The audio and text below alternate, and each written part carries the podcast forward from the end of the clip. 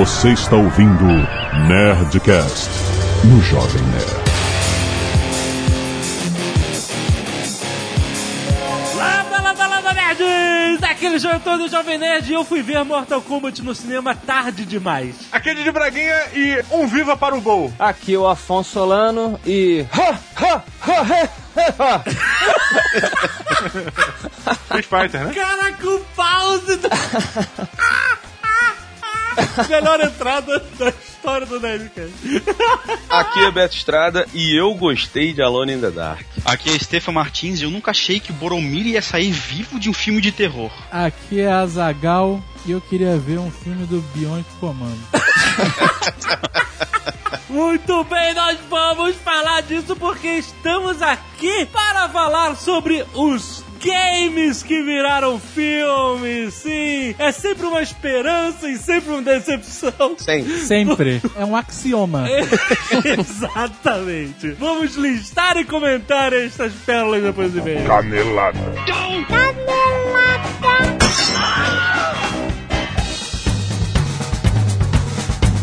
Muito bem, Azaghal, vamos para mais uma semana de vez em Caneladas no Nerdcast. Vamos. Azaghal, recado para os nossos amigos gamers. Vamos lembrar que Assassin's Creed 3 está à venda. Sim. Tem link aqui embaixo. Tem aqui embaixo, né? Tem link aí no No post. post. Se você não está ouvindo no site, depois dá uma passada lá e nos dê um page view e garanta o seu. Qual é a novidade do Assassin's Creed 3? Cara, eu estou jogando mais e mais, então estou, né? Tem o Nerd Player que você fez essa o semana. Nerd né? Player, exatamente, dessa semana. Quem não viu, tem link aí também pra você ver. Mas ele se passa onde o Assassin's Creed 3? O jogo acontece na Revolução Americana. Nós fizemos um Nerdcast sobre a Revolução Americana, que é excelente pra você ouvir e depois jogar, porque você vai reconhecer vários momentos históricos que realmente fazem parte da história da Revolução Americana. Mas não vai ter spoiler? Não, não tem spoiler de história, rapaz. História não tem spoiler. A gente não tá dando spoiler do jogo lá, a gente tá dando spoiler só da história americana que não é spoiler. Mas é muito maneiro você conhecer os fatos e ir lá e jogar e tal. E é muito maneiro o seguinte: eu fiquei pensando, pô, o jogo foi feito pros americanos, então eles vão citar todo aquele negócio da liberdade americana e tal. E o Connor, ele é meio indígena, ele foi criado numa tribo indígena pela mãe. E eu falei, pô, será que ele vai apoiar os americanos? Porque os indígenas apoiaram os britânicos, em, em maioria, durante a Revolução. Certo. E, cara, existe todo um questionamento da elite americana. Pô, não é bem assim. Mostra eles escondendo, alterando verdades. Mostra eles falando justamente sobre alguns aspectos hipócritas até, só aquele negócio da liberdade, os escravos e tal, né?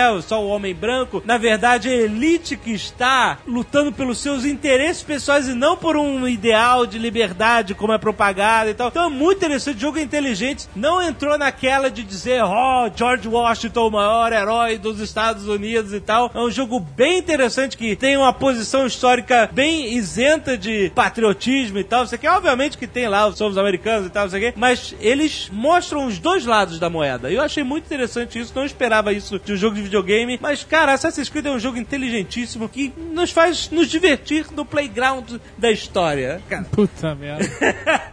muito bom, muito divertido ficar pulando de galho em galho nas florestas. muito divertido o novo gancho que você no no galho enforca o cara, pula pelo galho e levanta o cara lá em cima da árvore. Muito maneiro, cara. Sistema de combate, tudo tá melhor do que nunca. Assassin's Creed 3 foi realmente uma evolução de toda a saga Assassin's Creed. Os caras estão aprendendo e melhorando e putz, que nunca cabe Assassin's Creed 3. Muito bom. Excelente. Que nunca acaba Assassin's Creed 3. De Especificamente. certa forma é verdade, porque eu, eu jogo Assassin's Creed sempre com aquela pena de ah não, eu não quero fazer uma missão principal porque eu vou chegar no fim e vai acabar o jogo e não, você entendeu? Eu não quero que acabe. Eu vou deixar minha dica novamente É, pra Ubisoft. é, Assassin's Creed Brasil, sim. onde o assassino é o Saci Pererê.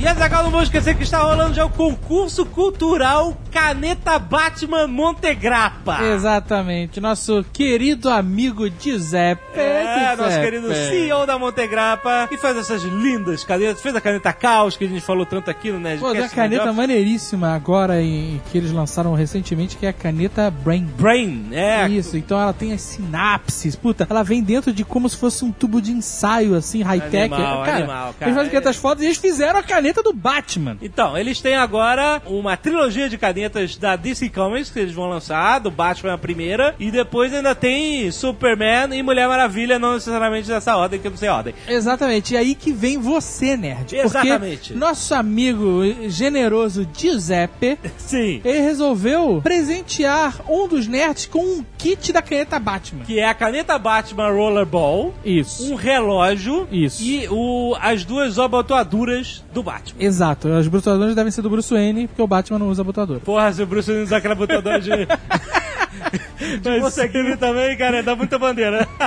Mas realmente o Batman não usa botador. Mas o que acontece? Como é que você, nerd, incauto, faz pra concorrer a um kit maravilhoso desse? Exatamente, é uma promoção para nerds artistas. Exato, aí que tá a parada. A ideia da promoção é excelente. Você tem que desenhar, ou fazer no Photoshop, ou modelar em algum programa de 3D, ou fazer um recorte, ou fazer uma pintura, ou uma escultura. Eu não sei do que você vai fazer, mas você tem que entregar num formato digital, seja numa foto, num arquivo, que seja JPEG ou PNG, no seu perfil do Skynerd, uma caneta ou da Mulher Maravilha, ou do Super-Homem, ou até as duas. Aí tanto faz, você, você decide. É ilimitada a quantidade de artes originais que você pode mandar. Exatamente. As 10 melhores canetas vão ser escolhidas por nós, Isso. do Jovem Nerd. Nós vamos mandar essas artes para o nosso querido Giuseppe. Sim. A Montegrappa e o Giuseppe vão escolher a caneta que eles acharam mais foda. E quem fez, leva o kit do Batman, Isso. certo? Agora, um plus. Se a Montegrappa achar a sua arte fodástica e quiser fazer a sua caneta, ela vai entrar em contato e negociar com você. Ó. Tem noção do que é isso? Muito foda. Porque nós temos aqui nerds talentosíssimos, nós vemos todas as semanas na arte dos fãs. Sim. Ilustrações fodas, trabalhos de renderização. Cara, a galera manda muito bem. Cara, imagina, você pode ganhar a caneta do Batman e você pode fazer uma caneta pra Montegrappa, maluco. É, e você por isso. Puta, cara, uma promoção animal. Você pode mandar sua arte ou suas artes ilimitadas, quantas você quiser, até o dia 15 de dezembro, 23 horas e 59 minutos do dia 15 de dezembro. O resultado a gente vai dar. Não vai dar nada. O resultado vai ser anunciado no dia 19 de dezembro no Nerd Office. Isso. Tem um link pro post desse concurso cultural aí no post do Nerdcast ou na vitrine do Jovem Nerd. Tem, esse link tá em tudo que é lugar. Entre, leia o regulamento pra você entender certinho. Tem que curtir Facebook da Montegrappa, Isso. tem que mandar e-mail. Tem uma série de requisitos que você tem que cumprir pra sua caneta, sua arte ser válida e você poder concorrer ao prêmio, beleza? Exato, exato, exatamente. Cara, promoção animal feita sob encomenda pros artistas, usuários, fãs, ouvintes, leitores de Jovem Nerd. Exato. Muito bom. Ainda aproveitando que estamos falando muito de videogames nesse Nerdcast, vamos falar também do nosso querido Forza! Exato. Já que falamos de Giuseppe, vamos falar de Forza! Olha aí. Forza é um jogo exclusivo para Xbox, quer dizer, na verdade, Forza Horizon, que é o novíssimo jogo da série Forza que você já conhece, de simulação. E o, o Forza Horizon é aquela mistura de arcade com simulação, onde você entra de carro num festival no deserto. Olha. E lá você vai fazer várias competições, competições de corridas, competições ilegais, você vai correr de Mustang contra P51 Mustang. É muito, muito interessante. Tem carros de marcas, marcas preferidas. Você gosta dos carros normais, dos muscle cars, dos carros absurdos de foda que você nunca vai dirigir na vida real. Você pode dirigir em Forza Horizon. Nunca diga nunca. Nunca diga nunca, é verdade. Jogo desenvolvido pela Playground Games, tem versão dublada em português. Excelente. Nossos queridos do MRG fizeram um programa sobre Forza. Se você quer ter um- uma visão melhor sobre o jogo, vá ouvir. Agora tem um link aqui no post, se você ainda não viu, publicado essa semana. Muito legal. O link também no post para você comprar direto do seu Saraiva. Vale a pena a Forza se você tem o Xbox, porque é muito maneiro. Dê essa força. Puta merda. Porra, tava pronta essa piada. E mais um recadinho sobre a Nerd Books, rapidamente. Para você que quer versões digitais dos nossos livros, nós fizemos a nossa estreia na Kindle Store da Amazon. Olha aí, rapaz. Nós lançamos a Branca dos Mortos e os Sete Zumbis e outros contos macabros na Kindle Store. Muito bom. Versão Kindle. Isso, e pra quem não sabe, o Kindle não é só o aparelho. Sim. O Kindle é uma plataforma. Sim. Então você pode ler um livro no formato do Kindle, no Kindle, claro, mas você pode, por exemplo, no iPad ou num tablet Android, ter o aplicativo do Kindle. Que é de graça. Exatamente, você bota o aplicativo lá e aí sim você E aí- compra a versão digital. Exato. É simples. e nós lançamos o livro essa semana e ele, pasmem, superando todas as expectativas que a gente tinha, está em destaque como best-seller na Amazon. Os livros digitais. Muito bom. Na categoria dele, né? Pra mim é o suficiente. Sim, claro. Muito bom, cara. É muito Então, você que queria uma versão digital para ler no seu tablet, às vezes você que está fora do Brasil e não conseguiu comprar por causa de custo de frete ou pela dificuldade da logística que é mandar para fora do Brasil, essa é a sua oportunidade. Muito bom, livro em Certo? português, excelente. É, exatamente. Um precinho camarada. Camarada pra testar se funciona, depois a gente aumenta.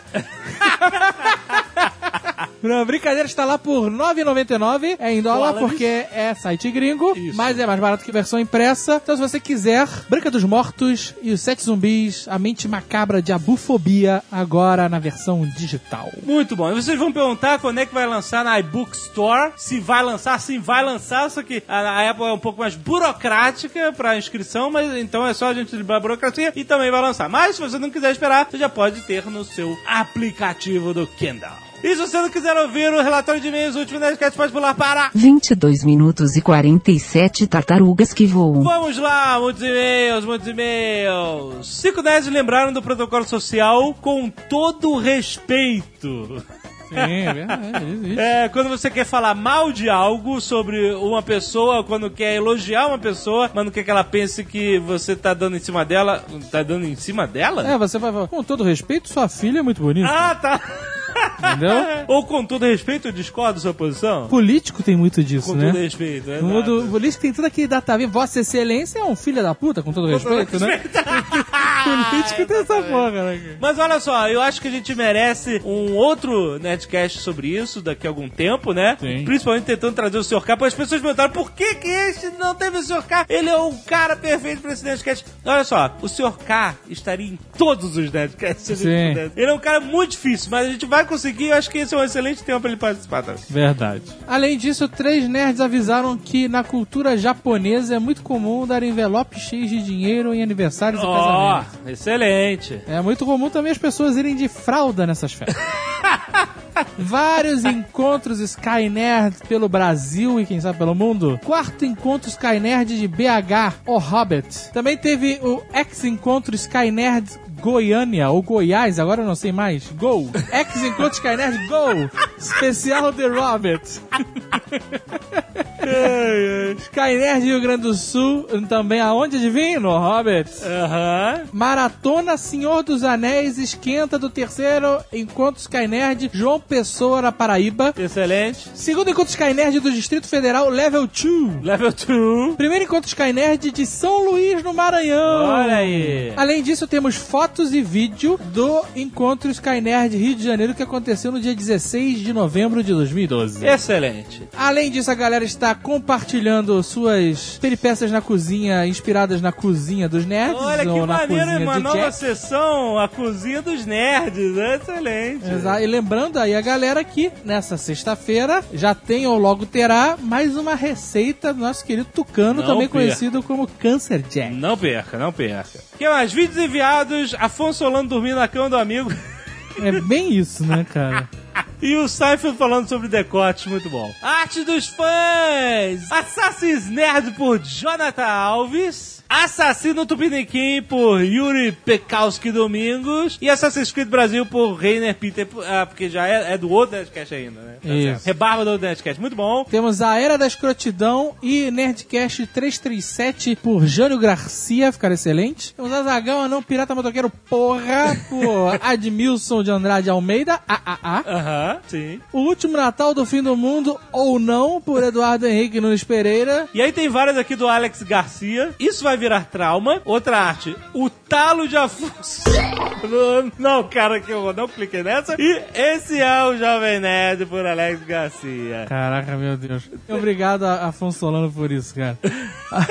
Além disso, temos Gloin Yoin por Rafael Jimenez. Temos Afonso Só Olhando. Ah, boa. E as aparências enganam por Tárcio Salles. Temos o Nerd Office S03, episódio 43, por Fernandes, Just Fernandes. Just Fernandes. Temos Nanok, eu falo temos na frente de todos. E a Pedra da Escrotizão pelo Bruno Sattler, que Olha está aí. fazendo lá o Jovem Nerd do Velho Oeste. E o Márcio Silva Cruz mandou o Ali Macaco. Ficou foda, cara, ilustração foda. O Azaghal comentou no Nerdcast se o Alien fosse um macaco. Eu nem lembro agora qual era o contexto disso.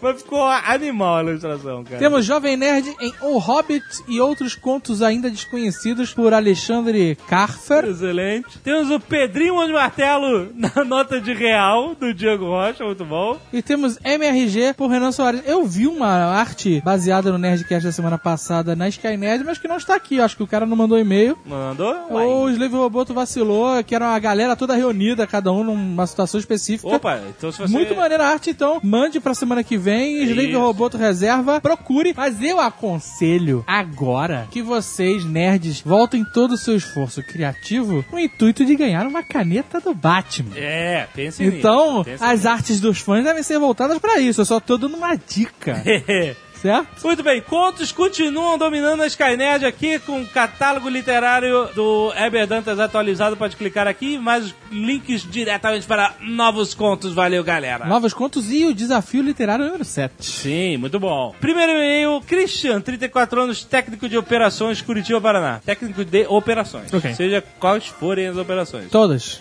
Cirurgia, içamento, qualquer operação, Pensamento. ele tá lá.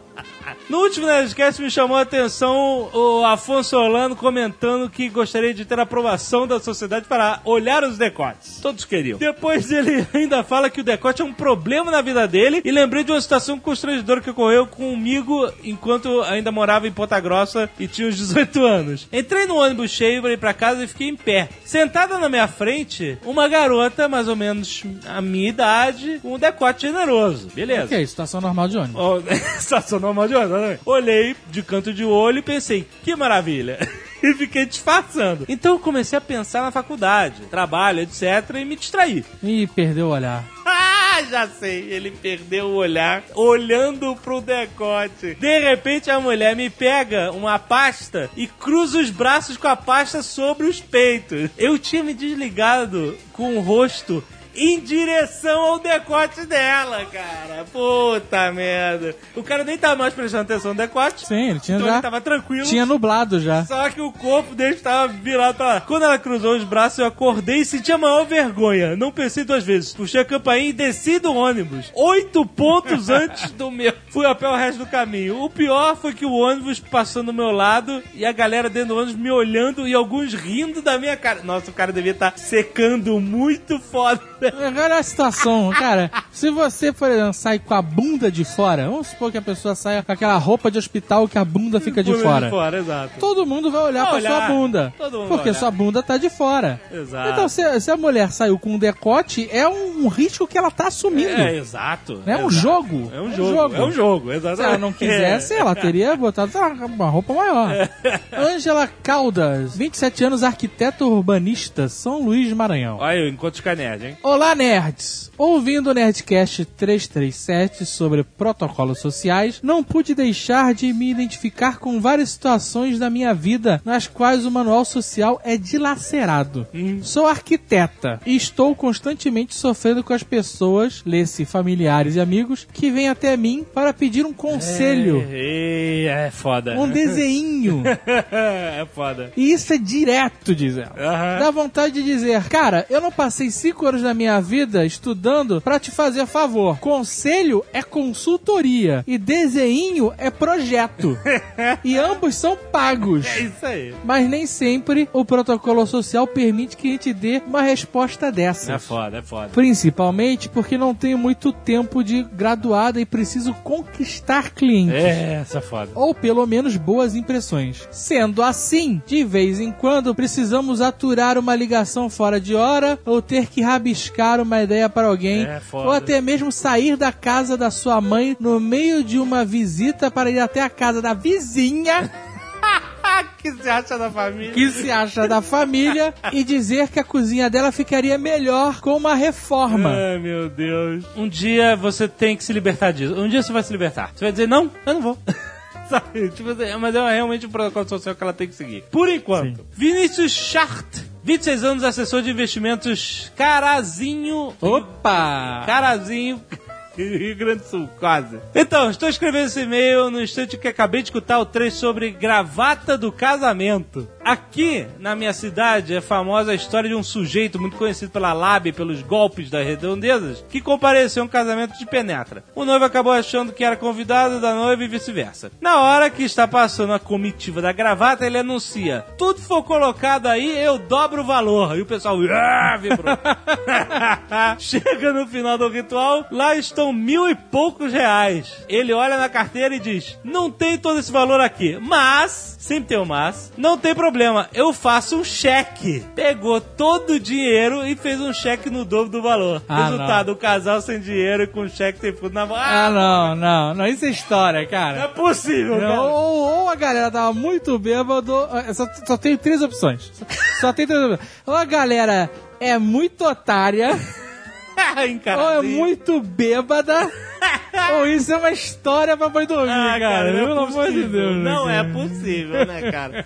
Cara desconhecido. Porra, isso aí até o Didi já fez aqui. Foi pegadinha do Didi. Porra, cara. Igor Rafael, com H pra cacete. 23 anos, cientista da computação, governador Valadares, Minas Gerais. Como comentado sobre o presente de casamento, que presente barato é porque a pessoa não bota fé no casamento, é verdade. Olha aí!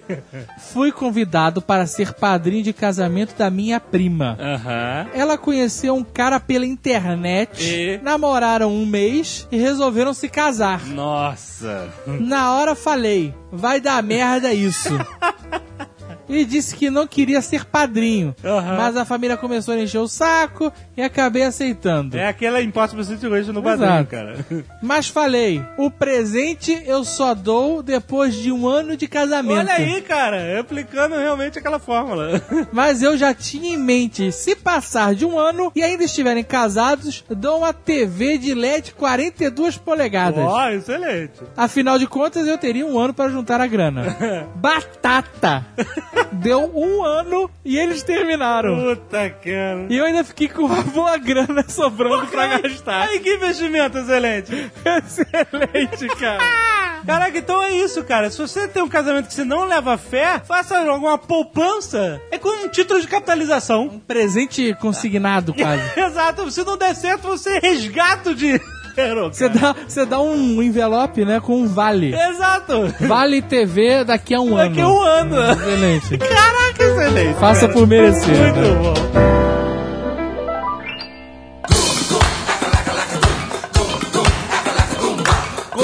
É que a gente começa a lista dos desastres? Pelo primeiro, 1993, mano. Esse mesmo, Diogo. Super Mario Bros. Ah, não. Deus do céu. Esse foi o primeiro filme de jogo, realmente? Foi, foi considerado a primeira adaptação pro cinema de um jogo de videogame. Americano. E americano. Tron? Tron não era jogo, pô. Não, que Tron. Como não era jogo? Tinha o jogo da minhoca. O- o-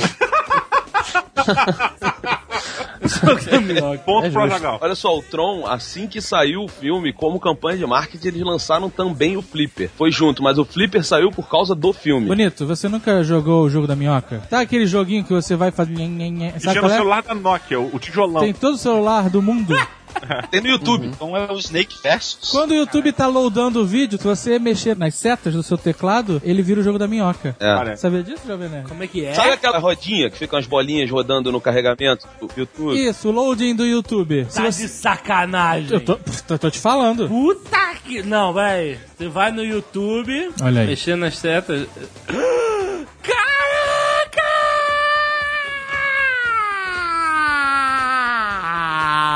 a minha cabeça explodiu. Olha o teto todo cagado de sangue cérebro, né, cara? Tá de sacanagem. Que, olha que easter egg bonitinho. E quantas pessoas agora não estão entrando no YouTube, hein? Vamos derrubar o YouTube. tá, Tron não foi baseado nessa porra. Bom, Super Mario Bros. Um clássico de John Leguizamo. Pior é que ele tem excelentes atores. Tem o Bob Hoskins. Caraca, mas É. isso não quer dizer nada. Não, eu sei que não É, quer dizer nada. Pega excelentes atores que estão pagando aluguel, né, cara? Aí, vamos fazer, Bob Ross, vamos fazer um filme do Mario Bros. Ele, puta, acho que ele gostou do roteiro. Ele pegou e falou, puta que pariu, era o que eu queria fazer mesmo pra ganhar um Oscar.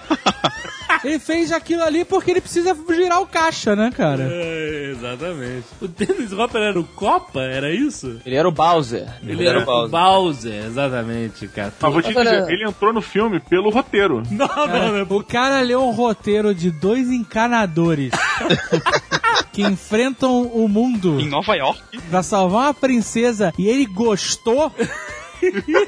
Mas ó, defendendo aqui um pouco o Super Mario Bros, se é que é possível, ele foi um filme muito audacioso, cara. Porque ele tentou transformar o Super Mario. Falando sério, tentou transformar o que era o Super Mario Bros., aquela loucura asiática, digamos, em um épico de sci-fi, cara. A ideia do Super Mario Bros. ela é muito mais profunda do que precisava ser.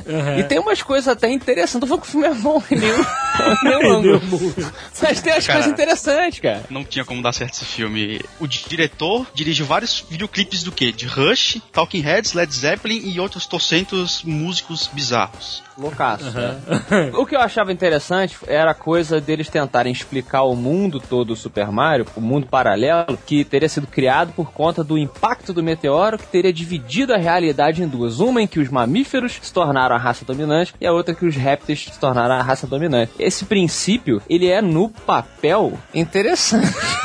Mas o papel aceita tudo, né? Esse é um problema, não é que é um problema, mas é uma característica do Ocidente de ter que racionalizar tudo. Isso. Isso não existe no Oriente. Eu sempre uso a comparação do Matrix e o Tigre e o Dragão. É. O Matrix, você consegue, pelo menos o Matrix consegue brilhantemente racionalizar por que, que os heróis voam, pulam, são de super força, etc. Você tá num programa de computador, etc e tal. No Tigre e Dragão, você não precisa explicar porque os caras voam, mano. Sim. A parada é, tem um... A magia, né? Uma metáfora. Isso aí, é, é como o Eduardo falou, é, le- é lendário, é magia. E não interessa, os caras simplesmente voam. Se fosse feito no ocidente, teria que ter alguma explicação pros caras voarem, entendeu? Como os caras tiveram que inventar uma explicação de realidades paralelas com evolução natural de raças dominantes pra explicar que existe uma tartaruga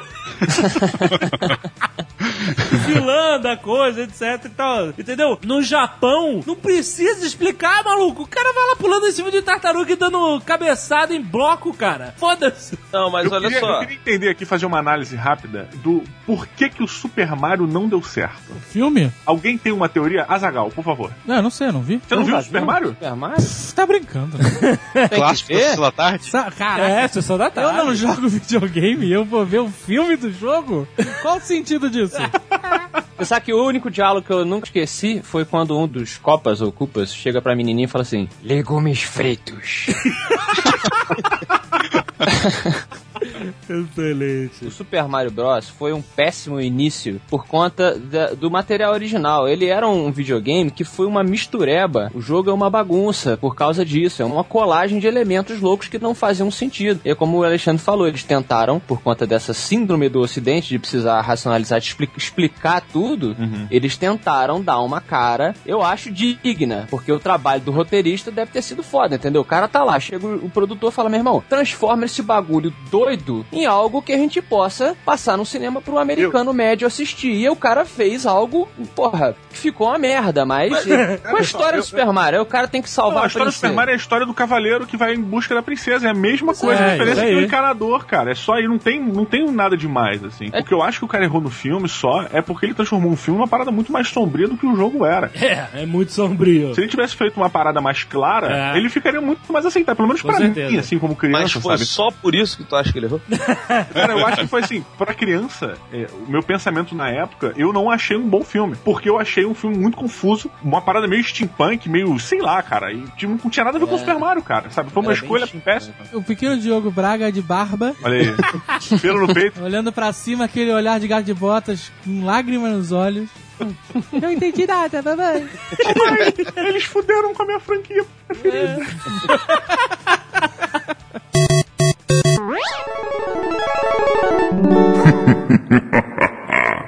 Double Dragon, que era um mega clássico, mega clássico. Porra. Esse jogo eu gostava, hein? Muito bom. Qual era a plataforma dele? Tinha pra tudo, cara. Tinha Master System, tinha pra tudo. Double Dragon era multiplataforma. Exatamente. Eu gostava da fase do helicóptero.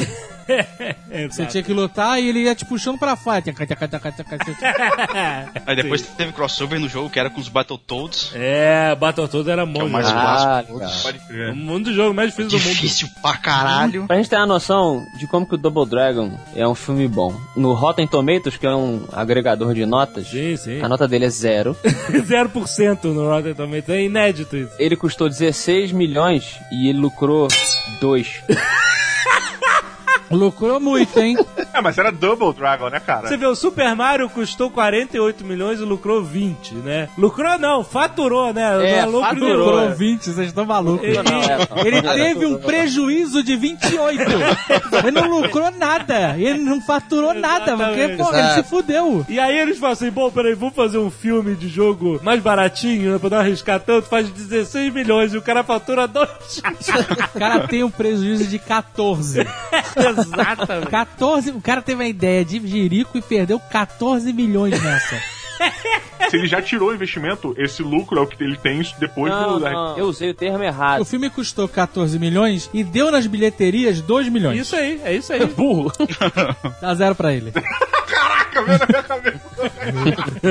Cara, o Double Dragon, ele tinha um vilão que era excelente, que era o Abobo. Então, a Bobo era o cabeçudo do videogame que era sinistríssimo. É, a cabeça dele não era nada perto dos trapézios, né? Cara, foi o choque mais escroto que eu tive, porque o Abobo no Double Dragon, sei lá, cara, ele parece uma fantasia que você compra no supermercado americano, sabe? E tinha o Mark da Cassius, que era um atorzinho que curtia sempre participar nos filmes de pancadaria dos anos 80. Isso. O irmão dele era aquele garoto do Party of Five, né? O Scott Wolf. Não lembra? Caraca, vocês sabem a vida do Mark da Caixa? Pelo amor de Deus. Não, o irmão dele no, no filme, né, cara? Sim, sim. Ah. que era um famosinho na O. Alexandre falou certo, ele tava fazendo aquele seriado Power of Five e Power Five. considerava ele o Tom Cruise novo aí, né? O Mark da Cassius seria mais o Jean-Claude Van Damme, que não deu certo, do que o Steven Seagal, né? Isso. Caralho, o Jean Tipo Claude assim, Van Damme não você deu ser certo. o Jean-Claude Van Damme que não deu certo.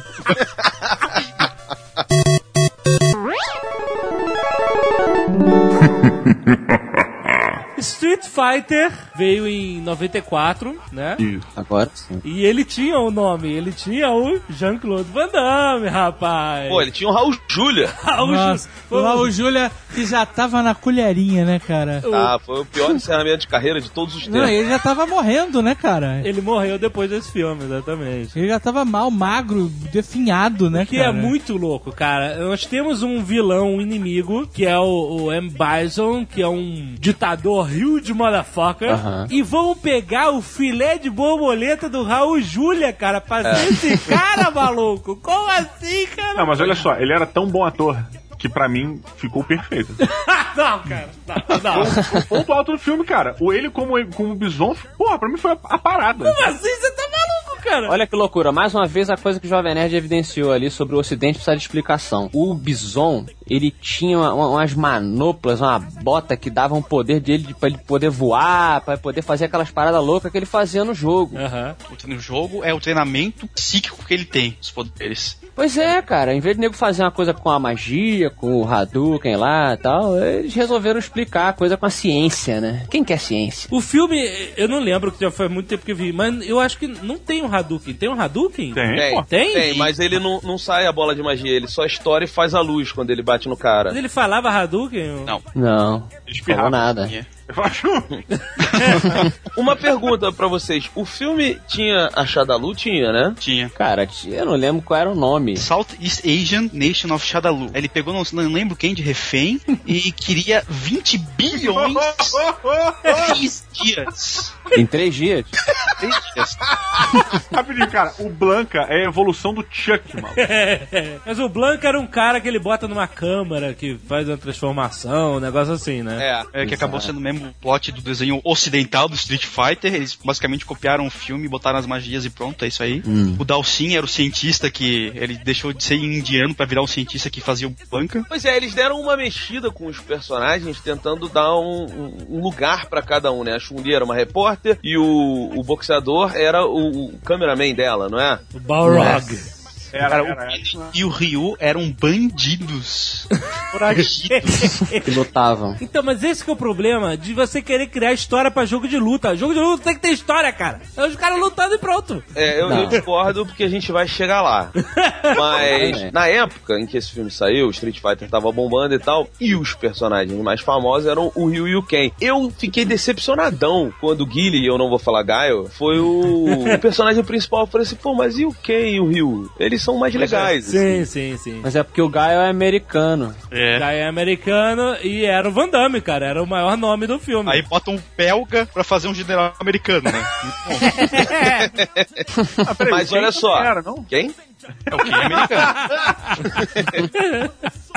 Não, eles erraram totalmente. O personagem principal tinha que ter sido o Ken e o Van Damme poderia tranquilamente fazer o Ken, Sim. né? Bota um Chanelzinho. É, se o Só personagem... que o, o produtor é um, é um idiota que achou que ia exaltar o espírito nacionalista botando o personagem americano militar como principal. Porra, aí fodeu. Uma curiosidade pra vocês, a Kami do filme, quem fazia era Kylie Minogue, assim, na época. É. É, a gente ainda não conhecia. Se você pensar, cara, no filme ele tinha alguns personagens que estavam, pra gente aqui no Brasil pelo menos, começando a aparecer, né? Você tinha o, o T-Hawk, o DJ, todos esses caras estão no filme. E eles não são da versão clássica do Street Fighter. É porque no mesmo ano, em 94, já tinha saído a Street Fighter Turbo X Delta Bravo 5. Você sabe me explicar o que que é a personagem da Kami? A mulher com o maiô cravado no rabo.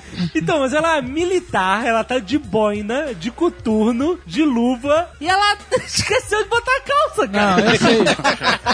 Eu sei explicar fácil. O quê? Festinha no quartel. Contrataram uma profissional, uma stripper. Ela saiu do bolo, começou a confusão, ela já tava lá, partiu pra cima. Tá explicado. A melhor maneira de se adaptar a Street Fighter, na minha opinião, teria sido algo é, na linha daquele filme do Van Damme, é, O Grande Dragão Branco. Filmaço. É tosco, mas é legal. Mas eu digo assim, a estrutura, entende? Você faz realmente um campeonato e aí você ir explorando aos pouquinhos os personagens, que são os pontos fortes da série. E aí você podia criar um problema maior ali na, sei lá, na ilha onde foi o campeonato, uma porra dessa. Mas ele não tinha que ter uma história de espionagem. e- É, pode crer. Ou você podia fazer, sabe o quê? Vocês viram aquele filme O Cubo? Sim, Já. muito O bom. cubo. Então, o Street Fighter podia ser a arena. Os arena. caras acordam, foram todos sequestrados, É. tipo, tipo esse aliens novo do Narigudo e Predador. Predador do Narigudo, isso, bem lembrado. Predador do narigudo. Sabe qual é, né? E aí eles acordam ali, que porra é essa, que porra é essa, tem que lutar, tem que lutar, e É. pronto. É, É isso isso que a galera queria ver. É o Hunger Games, cara. Oh, a Hunger, o Hunger Games ainda tenta contar uma história.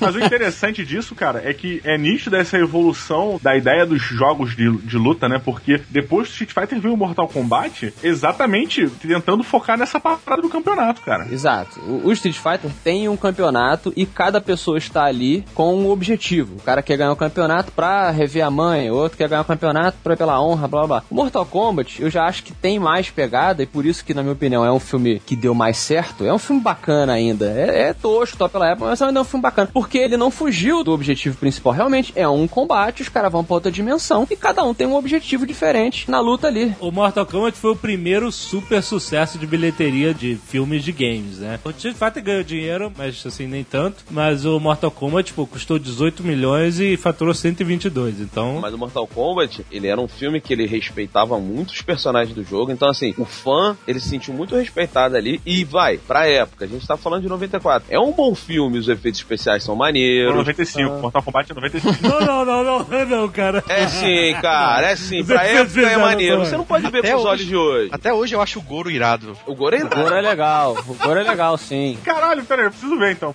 Pra mim ele é um bonecão. Então, porque as pessoas estão traumatizadas com o Street Fighter. E quando o Mortal Kombat veio, realmente o Goro não era o Dennis Hopper, entendeu? era realmente um bicho gigante de quatro braços, entendeu? Como tava no videogame. É seen on your video game, sabe? E você, porra! Você perguntou, ah, pô, tem o Hadouken, não sei o quê. No Street Fighter, eles tentaram esconder toda aquela parada do jogo pra transformar num filme. O legal no Mortal Kombat é que eles pegam e eles exploram a fundo tudo que tem no jogo pra colocar de uma forma legal no filme. Você vê, todos os golpes estão lá, o Johnny Cage faz os golpes que todo mundo queria ver. O Raiden, cara, não, não tem o que Raiden. falar do Raiden, né? não tem que falar, né? Que é o Christopher Lambert. Christopher Lambert, Christopher Lambert, desculpa só aí, Highlander. pode, só pode haver um, né, cara? Então. E assim, ele respeitou. Ele foi muito respeitoso com, com o jogador. E isso foi legal. E o filme, vai, Alexandre, pra época, era legal. Então, sabe o que aconteceu nesse filme? Que eu falei que eu fui ver tarde demais? Eu tinha 16 anos já, em 95. Eu adorava Mortal Kombat, super fã, como qualquer adolescente na época, né? E aí eu falei, senhora Jovem Nerd, eu já namorava a senhora Jovem Nerd. Eu falei, vamos ver, vamos ver, é o Mortal Kombat no cinema, é o filme do jogo que eu adoro e tal, não sei o quê. Aí chegou lá, eu com 16 anos na cara, numa sessão que só tinha molecada, cara. Só tinha moleque de 10 anos pra baixo, entendeu? E eu, um marmanjo de 16 anos, eu me senti muito deslocado, sabe? Tipo assim, aquela sensação mesmo, tipo, e eu acho que. eu vim ver esse filme tarde demais. Foi uma experiência bem mais ou menos. O filme Mortal Kombat, revendo aqui a música do filme que fez A sucesso, os sonora do. Mortal né? Kombat é um espetáculo. Até, Até hoje. hoje. Cara, durante anos, todo mundo usava, cara. Todas as festas tocavam. Mortal Kombat. taran, taran, taran, taran. Pô, não precisa dizer nada, o MRG não parou de usar até hoje. O filme Mortal Kombat tem até hoje a melhor descida de escadas da história do cinema. Descida de escada, qual? Exatamente. Procurem aí Sub-Zero no barquinho lá quando vai enfrentar o Liu Kang. Até hoje eu desço escada daquele jeito, cara. Como é que ele desce que eu não lembro, pô? Porra, ele desce de uma forma formidável, cara. Você tem que olhar aí. Ele congela a escada e desce escorregando? Não, coloca tá no. YouTube aí. Epic Walk, só botar Olha lá, Epic Walk. É, é Sub-Zero Epic Walk. Deixa eu ver, Sub-Zero Epic Walk, o que que acontece? Vamos ver. Caralho, muito bom. Olha aí. é um swing inacreditável. Olha essa chegada, meu irmão. um, joguinho de pernas, é verdade. Olha, eu vou te falar, o Sub-Zero está para a descida de escadas, assim como Tom Cruise está para a corrida, né?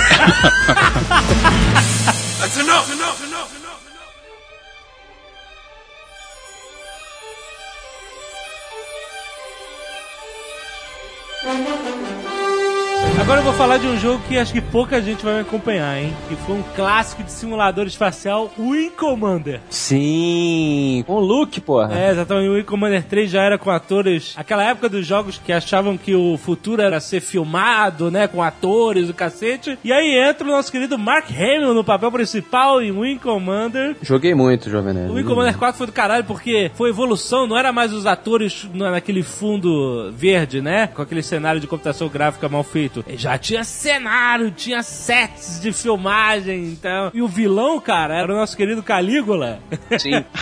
o Malcolm O McDowell. Michael McDowell, puta vilão, muito caralho e tal, tinha uma trama política, etc. É, puta. E aí quando vão fazer um filme de Wing Commander, eu falei, Mark Hamill vai voltar. Esse é o lado do adolescente, né? Que é super positivo, né, cara? Otimista pra caramba. eu sempre tive muitas esperanças. né? Certamente o Jovem Nerd já tinha assistido Inimigo Meu e ficou frustrado porque ele morreu rápido, né? O quê? O Mark Hamill faz uma ponta no Inimigo Meu. Tá de sacanagem. ele é um dos início. pilotos daqueles caças No lá. início, né? Pode crer. Só que ele morre, ele não usou a força, morreu rapidinho. Na verdade, o Mark Hamill também faz uma ponta no filme do Wing Commander. Fight? Eu não Ele é lembro. só uma voz. É, ele Ah. faz uma ponta em praticamente todos os filmes do século XX, né, cara?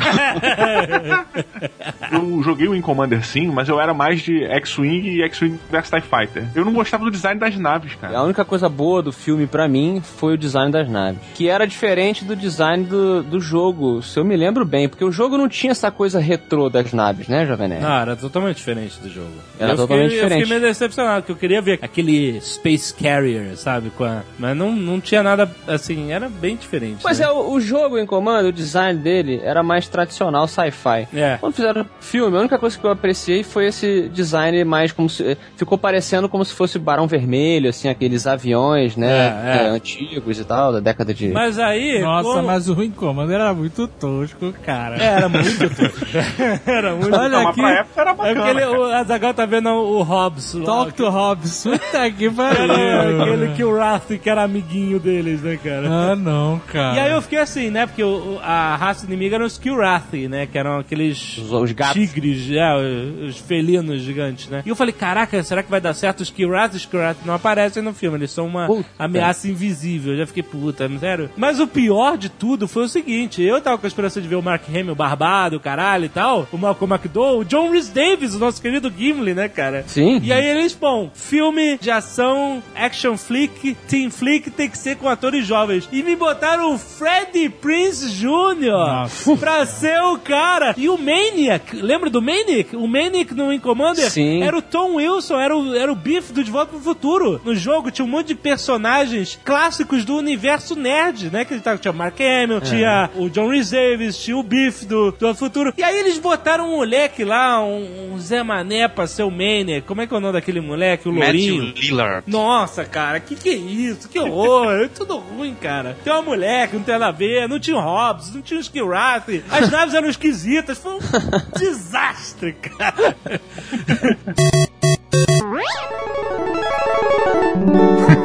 Ha ha ha. E aí veio o maior sucesso até então das adaptações de games, que foi o Tomb Raider. né? Lara Croft, com um nome gigantesco, com a Angelina Jolie, vendeu fácil a ideia, né? Por quê? Por que, que ele foi mais famoso? Porque tinha um apelo sexual. É claro, mas é claro, Mas é. A essência do Tomb Raider surgiu com isso. Exato, cara. A Lara Croft era o sex symbol número um dos videogames. E eles pegaram o sex symbol número um do cinema, cara, na época, né? Angelina Jolie. Nossa, Foi uma merda. esse filme é um lixo, A cara. sequência também. Esse é o filme que ela faz com o John Voight? O primeiro? Exato. Nossa. É, o- Nossa senhora, cara.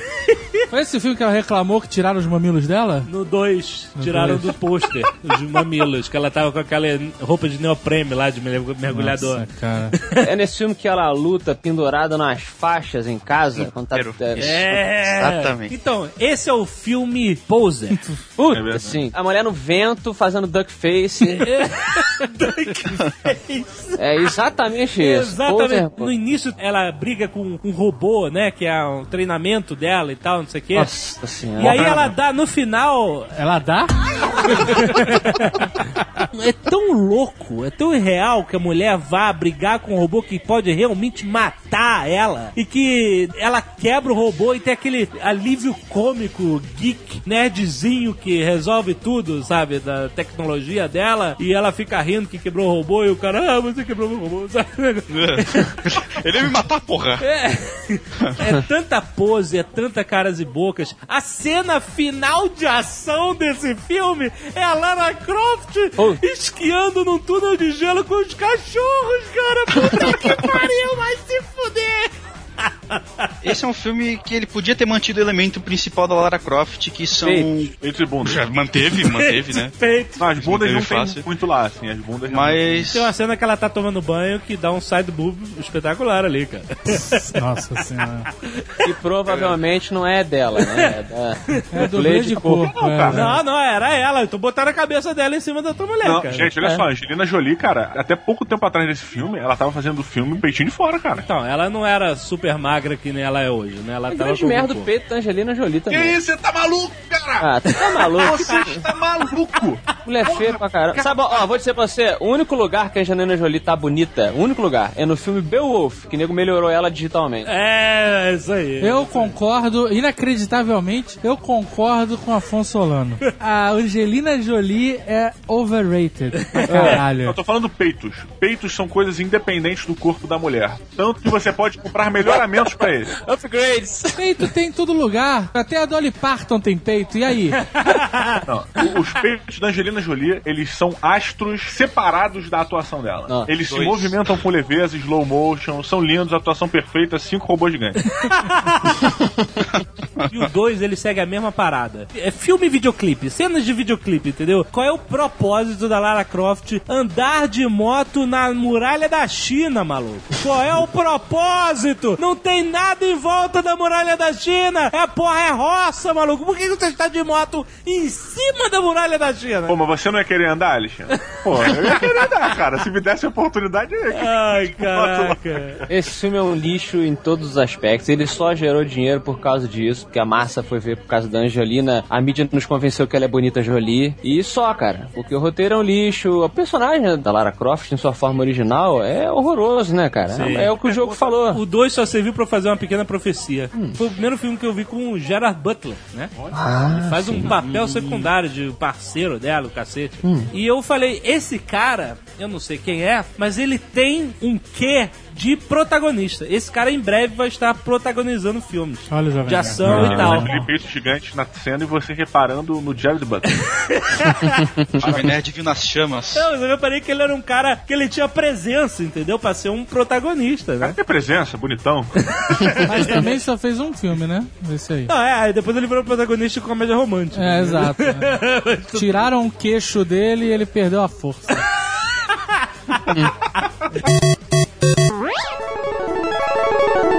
Ha ha ha ha! Final Fantasy. The Aquela animação? Spirits- primeira The Spirits Within, é, a animação. Não, puta, não, não. Então. Esse eu fui ver no cinema. O nego falou pra caralho. Nunca joguei Final Fantasy. Falou pra caralho. Aí nego, caralho, animação foda, olha como é que é perfeito. Eu lembro que eu fui, passei numa cadeia de arcos dourados, de fast food de arcos dourados. Comprei um kit de, de massa de frango empanado e molho barbecue. Fui pro cinema, sentei com meu lanche gorduroso pra assistir sozinho, porque falaram que era tão bom o filme que eu falei, pô, tem que ver esse filme rápido. Pode acabar. E, caraca, saí do cinema muito puto e todo engordurado, cara. Esse filme deixou as pessoas muito confusas. Você ficou puto? Fiquei, porque o filme é uma merda. Ah, eu acho uma merda. Ah, cara, a animação nem era tão maneira. Não, não é merda, não. É é só, bem feito. é só um teste de tecnologia gigante. Concordo, concordo. É, e não faz sentido nenhum a história, cara. É muito louco. Não, não, a história tem um sentido lá. Não, faz sim, faz sim. A virada do final, ela é muito corajosa, cara, e, e bem bolada. Veio toda aquela parada, Final Fantasy, super tecnologia, né? Porque volta e meia a gente tem algum filme que vem prometendo ser o fodão, né? Foi assim com o Exterminador do Futuro 2, ele foi foda. Foi assim com o Jurassic Park, ele foi foda. Sempre tem um filme que, puta que pariu, olha a tecnologia, que, né? A gente se acostuma com uma tecnologia de efeitos especiais e de repente vem uma coisa nova que tá muito acima do que a gente tá acostumado, né? Por exemplo, eu era um nerdzão que adorava novas tecnologias, novos tipos de CG, e os trailers dessa animação tinham um negócio muito interessante, que era o cabelo. Era um cabelo bem feito. Exato. Caraca, eu lembro disso. Tu nunca tinha visto em animações, em filmes e jogos anteriores. Cabelo, nunca. textura de pele, o caralho, né? O velhinho. O caralho na- no filme que eu vi no cinema não tinha. É, essa foi outra A versão. pele do velho era tudo enrugada, né, Esther? É, e aí veio o filme prometendo todos aqueles releases, né? Oh, vai ser foda e tal. Veio com nomes grandes, veio com Donald Sutherland, veio com Isso. Alec Baldwin, veio com, A galera é incrível, cara. Só nego pica. com a galera de, de Hollywood mesmo e tal. Só que os fãs de Final Fantasy já perceberam, né, que não ia ter nada a ver com Pois é. Final Fantasy Nenhum dos jogos. dos jogos, exatamente. Ia ser uma coisa completamente diferente e tal. Eu acho que o Final Fantasy ele veio com uma parada. é, A gente sempre olhava pro cinema e falava: Caraca, isso é um filme! Olha que incrível! Isso aqui. é-" E quando o Final Fantasy foi pro cinema, pelo menos a, a minha galerinha, assim, tipo: Caraca, moleque, finalmente eles fizeram um filme do mesmo jeito dos cinemáticos. Caralho, aí todo mundo pro cinema, sabe? Aham. O problema do Spirits Within, na minha opinião, foi dois. O primeiro foi isso, foi fazer uma falsa propaganda para os fãs de Final Fantasy, que eles iam ver, né, essa transposição do que eles adoravam do jogo, não só em design, nas mitologias, mas nessa coisa dos vídeos dos jogos, né? Vou ver lá o Cloud metendo uma espada gigantesca, né? Chegou lá, não era nada disso. Então você frustrou essa galera. E segundo, eu achei que o público é, maior ficou muito confuso. É um filme, na minha opinião, com boas ideias, é um filme corajoso em termos de ficção científica, mas é um filme muito confuso. Ele era fadado ao fracasso desde o começo da ideia, porque o sucesso de Final Fantasy não é a história em si, não é o, roteiro em si, apesar de ter jogos, por exemplo, Final Fantasy VI, que chega beira ao genial, de tão foda. Porque é muito, muito bem trabalhado. Só que cada jogo tem uma história diferente, é totalmente um universo diferente, personagens diferentes, só que alguns papéis se repetindo e é, é sempre de personagem. Como é que tu ia fazer um filme só que agradasse todos os. Acho que já tinham nove na época, ou pelo menos oito, oito jogos diferentes, para agregar tudo isso numa coisa só e ainda apresentar conteúdo novo? Impossível. Então, pra esse filme dar certo, ele tinha que ou não se chamar Final Fantasy, chamar o The Spirits Within. Ia ser um filme de ficção científica. ou então você faz o que eles fizeram depois com Advent Children, que já foi uma coisa mais honesta. Eu gosto muito da trilha sonora desse filme do Elliot Goldenthal. Tem uma música que é. É a puta música retumbante, que é daquele canhão que eles têm em órbita, que ela começa assim. Pá, cara, é muito, é muito caralho. Não, não é, cara. Assim não parece nada ser legal. Não foi, não foi maneiro, Alexandre. A edição, Sim, tá horrível. né, a edição vai fazer sentido. Parabéns.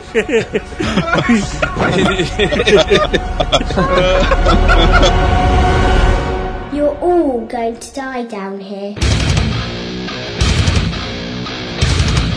Resident Evil. Oi, Alice. Agora sim, o cinema sofreu a mutação. Porra nenhuma. né? Foi o começo da franquia mais endinheirada do cinema de jogo, né? Eu acho que é. Não, mas olha só, rapidinho. Vai todo mundo pro inferno. O Resident Evil é um filme mediano pra baixo, só que, que todo mundo vai pro cinema ver, cara. Fatura milhões! Cara, todo filme do Resident Evil fatura pra caraca. Muito, muita grana. É uma mina de ouro essa porra, cara. E eu não sei. Cada filme que eles fazem é pior do que o outro e ganha Mas mais dinheiro, Eu cara. explico, eu explico fácil o sucesso. Primeiro, tem o lance da Umbrella. Todo mundo fica intrigado com a porra da Umbrella. Ligado. Porque fica. Ah, que legal, a companhia sinistra, grande corporação. Ela aparece 5 segundos e depois é só a- porrada. Você acha que a Umbrella vende o filme? Não, eu não falei que a Umbrella vai vendo guarda-chuva, né? Eu falei. eu falei que um dos motivos é a Umbrella, é. essa parada de ser uma mega corporação que ninguém sabe nada, eles nunca explicam nada. e aí você tem a Mila, que é uma mulher que gosta de fazer filme de ação, fazendo filme de ação. Então a galera vai pela, pela zoação da Mila, eu acho, cara. A Mila Só- Jovovich, ela tem uma parada que eu acho muito bacana, assim. É, ela é uma mulher feminina, pra mim, pelo menos. Tem a sensualidade da mulher e ela tem toda a movimentação pro astro de ação. Muito diferente da Michelle Rodrigues, por exemplo. Que ela é uma mulher pra ação, mas ela é masculina, sabe? Então verdade. ela tem essa sensualidade da mulher dando porrada, atirando maneiro, sabe? Arrebentando todo mundo e bonita, leve. Isso é uma parada que, pelo menos, a Mila Jovovich me atrai muito nesse sentido, sabe? Nos filmes dela. O Resident Evil 1, ele é mais um. Não um clássico de zumbi, mas é. Ele segue os modelos, né? A galera presa num lugar com zumbis, matando, entendeu? Tudo morrendo, os monstrinhos, os cachorrinhos e pum. É isso. E o laser. E o laser, a grade laser. que transforma todo mundo em cubinho. Cara, aquela cena foi foda, cara. A gente tá reclamando aqui dos filmes e tal, mas a franquia de jogos, ela foi por um caminho também que se aquilo tivesse sendo contado no cinema, talvez ficasse pior. A minha cotação do, do filme do Resident Evil é o seguinte: um é aquilo que o Diogo falou, é um filme mediano e tal, tava ali tentando ser uma parada mais parecida com o jogo. O segundo, pra mim, é só um filme muito ruim, muito merda. E ele tava entendendo o que que ele era. Eu fico mais com o jogo ou tento fazer um filme blockbuster e tal? O terceiro, pra mim, eu já acho que ele começou a entender, tipo assim, cara, eu tenho que ser um filme B. Eu tenho que ser um filme muito ruim. que Se eu for muito ruim, eu vou, vou começar a ficar engraçado. E aí o 3 e o 4 pra mim, já o 4 eu achei sensacional no cinema. Eu, eu vi como um filme B, entendeu? Um filme ruim no estilo do Machete, Planeta Terror. O 4 é qual? O 4 é o. O 4 é o que ela posa o avião Afterlife. é no o- terraço é o de um prédio. É o Afterlife. Esse aí, esse aí, Pousa Diogo. o avião no terraço do De um prédio. prédio, cara. É, é lindo. Exato. Então, Ela consegue mandar um stall no avião e pousar? se você assistir Resident Evil 4 sob esse prisma, ah, é um filme estilo Sim. Planeta Terror. Eu garanto que você vai se divertir, você vai rir. Veja com seus amigos, você vai rir demais, né? esse é o lance. Ele fez essa, essa viagem É cinematográfica. porque passou a ter um vilão super galhofa, que é o cara de. que é bem japonês, que é o cara de óculos escuros e cabelo é. penteado pra trás, não é? O Wesker. É um engravatado aleatório. É. Engravatado aleatório. Não, então, mas esse cara é galhofaço, né, cara? É, Não- é. Você não pode levar, você não leva o cara a sério de jeito nenhum, né? Mas cara? sabe o que, que eu acho? Eu acho que no quarto filme, o Resident Evil já tinha conseguido construir elementos que eram interessantes pro, cine, pro cinegrafista aí, pro. É, como é o nome do cara que vai ao cinema? Espectador? Otário. Muitos casos, otário.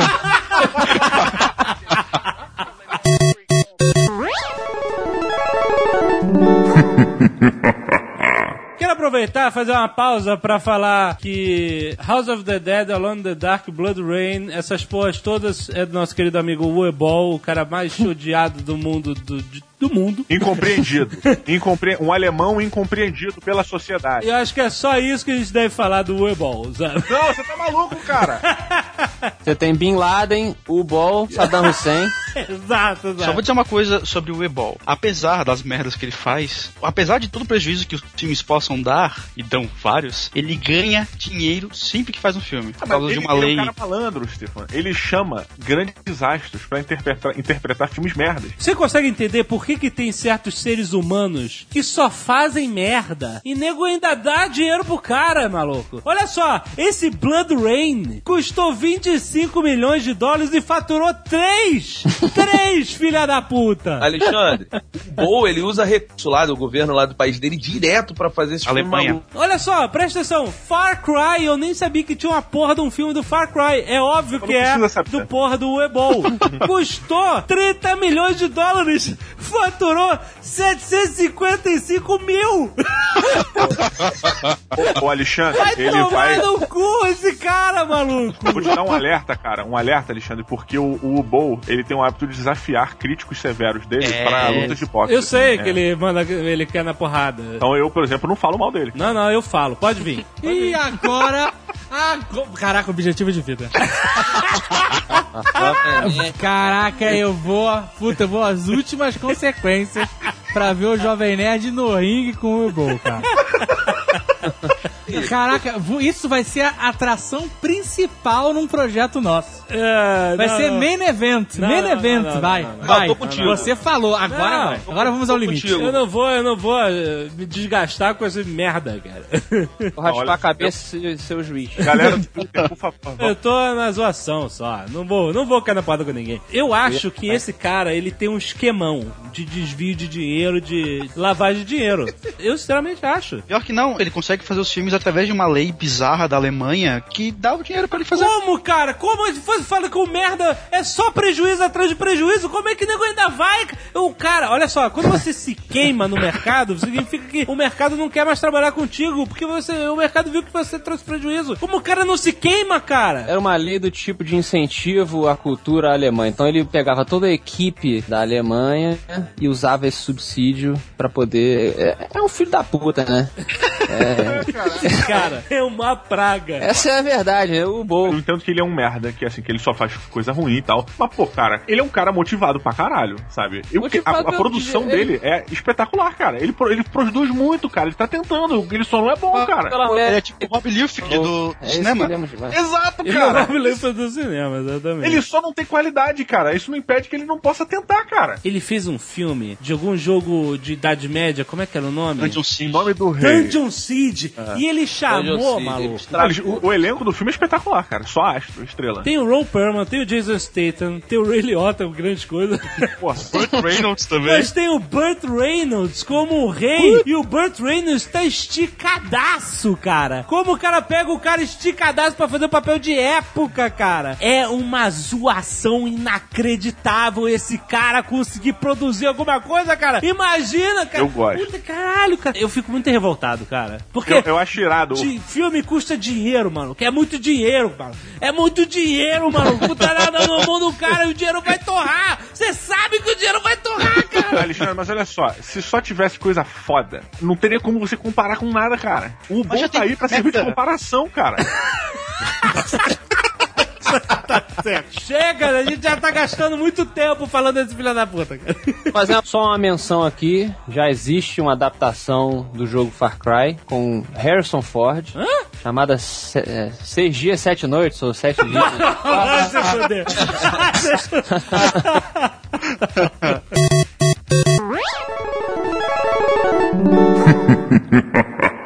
Doom foi também um clássico de videogames, veio pro cinema, veio com o nome forte, veio com The Rock. Sim. Não é um nome forte. Ah, o The Rock é um nome pro, pro filme de É. ação, é um É, nome... na época ele tava fazendo Bem-vindo à Selva. É. Que é um filme maneiro. Ele não é um nome forte. É, mas ele tava Tanto que bombando. ele mudou de nome, inclusive. Ele mudou de nome, de tão fraco que era o nome, cara. Ah, Ele é forte, né? O nome dele não. Eu achava muito legal quando era é, o, o- aquele filme King Scorpion, né? A chamada era tipo uma senha. Era The Rock as King Scorpion, sabe? Pedra, papel, tesoura. A pedra como o escorpião rei, né? É uma charada, né? Que você tem que adivinhar. E Lembrando que o Doom, novamente, Carl Urban é como o Reaper, né, cara? Cal Urban, pra quem não lembra, é o, é o é Homer. É né? Homer, do, do seus Ele fez o Dread agora, Foi recentemente. um excelente dread. é, Excelente. É, esse filme teve uma, uma cena memorável que foi de primeira pessoa no cinema. Aí essa cena de primeira pessoa foi uh, uh, vai ser Isso. a evolução do cinema, essa merda. cinema tentando fazer o que a indústria do videogame tá fazendo muito bem há muito tempo. Foi justo, assim, valeu o filme pra mim, essa cena. Não. Sério Pô, mesmo? valeu o filme. Sério mesmo? Não vale o filme? Vale o YouTube. Vai, é, exatamente. Foi assim, Doom... Olha a reflexão. Você, Diogo Braga, se arrumou, tomou banho, passou perfume, esposa, filho, foram todos carro, shopping, estacionamento, ingresso, pipoca, refri, fila, espera, senta, lugar, trailer, propaganda, propaganda, aviso que não pode fumar, não pode beber, não pode fazer nada, E música, né? música, esperou, filme, começou. 30 segundos, valeu?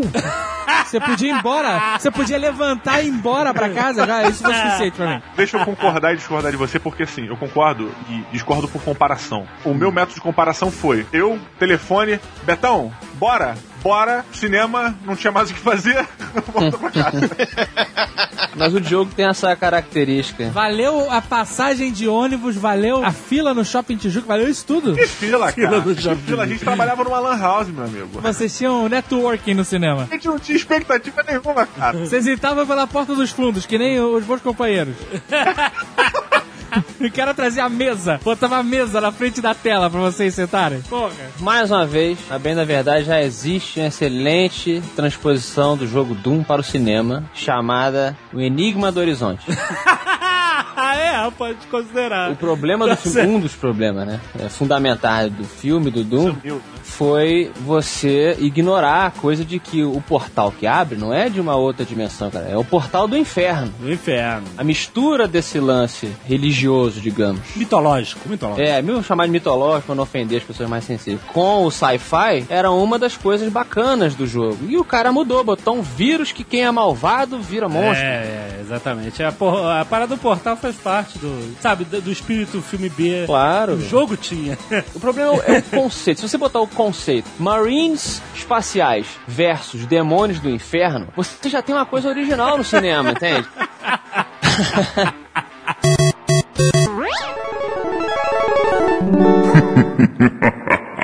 Silent Hill, na minha opinião, efetivamente, a melhor adaptação de games para o cinema. Não que eu ache Silent Hill um filmaço. Não, o filme é bom. É um filme É legal. um bom filme de terror. Me deu medo. Sabe por quê? O o Silent Hill filme, ele mudou um paradigma na minha mente. Ah. que é o conceito do inferno.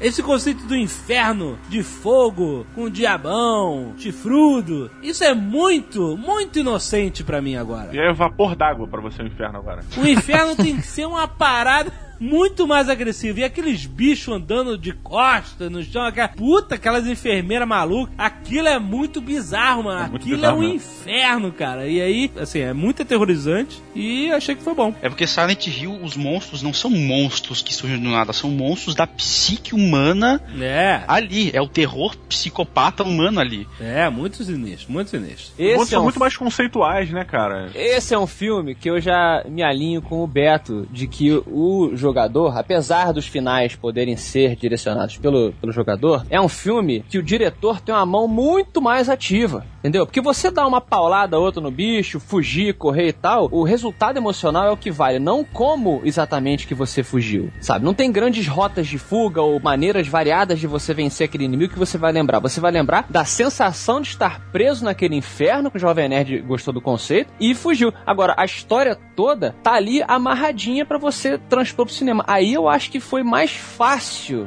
entende? De você fazer essa adaptação. Eu não gosto muito do final, que tem aquelas correntes, aquela. eu Achei meio, tipo, perdeu o medo ali. Eu achei que ficou mais. Perdeu medo, sério? Aquele final eu achei meio galhofa, entendeu? Eu também achei o final, final- é, meio Não, o galhofa. final é bobo, é bobo O mesmo. final é meio bobo, É, isso, é. isso aí. Porra, vocês estão me diminuindo pra caralho Você agora, viu? hein? O final é bobo. É, é bobinho, é bobinho. Correntinha? É, Ataque de corrente? É, o filme bom. que é todo Eu, eu psi- vou lá que eu vou comer minha gelatina.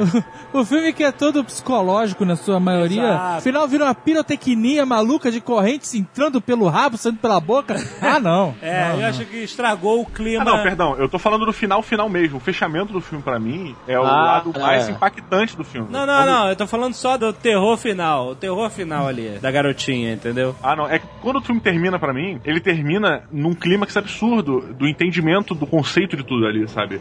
É, é tipo, não tem jeito, sabe? Quando termina o filme, ele diz pra você, vai pra casa e você sabe que tem coisa na vida que não tem jeito. E é, meio que.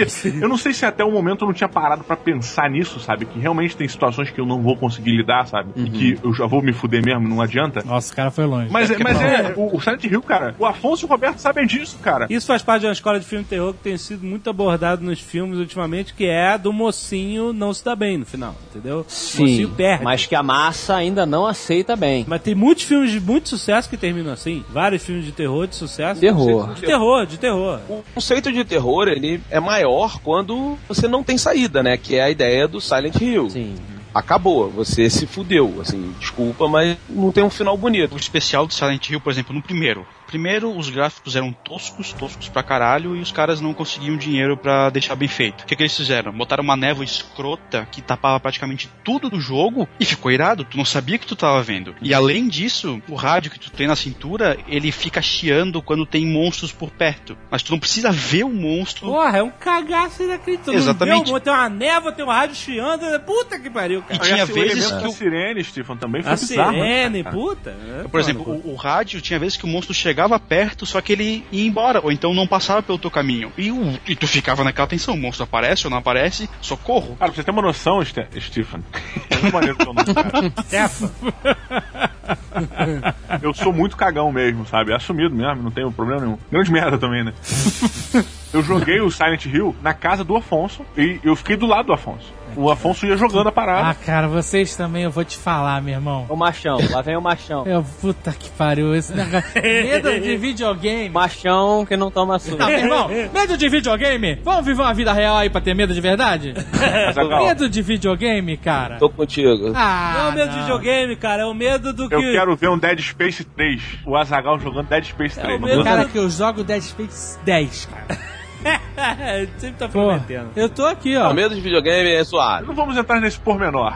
Um Não é o medo do videogame. É você entrar dentro daquele mundinho e você tomar um susto ou deixar que aquele conceito penetre nos seus nervos. O ponto é esse, cara. O sujeito tá falando pra mim que não tem coragem de jogar o jogo na casa dele sozinho, que foi jogar na tua? Não, não. não. Na verdade era por questão financeira, mas. É... mas é porque eu acho que o ponto que o Afonso falou no final foi exatamente isso. O jogo de terror ele vai quando o seu cérebro permite que ele vá. É, isso aí. Quando você abre a sua mente e fala, beleza, estou dentro. É Matrix, cara. O cara mete a parada na sua nuca e fala, vambora. E aí tu, caralho, fudeu. E é isso. Alguém já viu o Silent Hill novo, 3D, Revelation? Você tá maluco, cara. Eu demorei três semanas, Jovem Nerd, pra me recuperar do Silent Hill 1, normal, em 2006.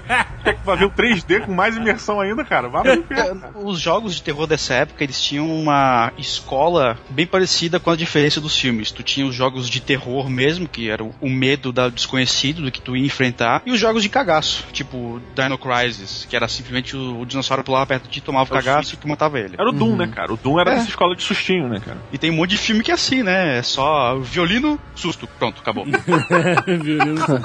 É, mas eu acho um bom universo pra você adaptar sim. É, eu acho que eles deram uma simplificada que foi até necessária, porque a explicação final do jogo Silent Hill era três vezes mais complexa do que a que tem no. Não é só aquela coisa do diabo e do, entendeu? Do, do espírito da garota que separou. No, no videogame é uma coisa muito mais complexa, bem com cara de japonês mesmo. Tem mais e aí ele tempo também pra desenvolver, né? Ele deu uma simplificada, cara. É, acho que é simplesmente isso, assim. E eu acho que foi uma boa, tirando essa confusão das correntes, que realmente ficou um pouco desnecessário, eu acho que é uma excelente adaptação. A portuguesa odeia filmes de terror, né? é, tanto ela quanto a senhora Jovem Nerd, nenhuma das duas gosta. Mas uma amiga delas.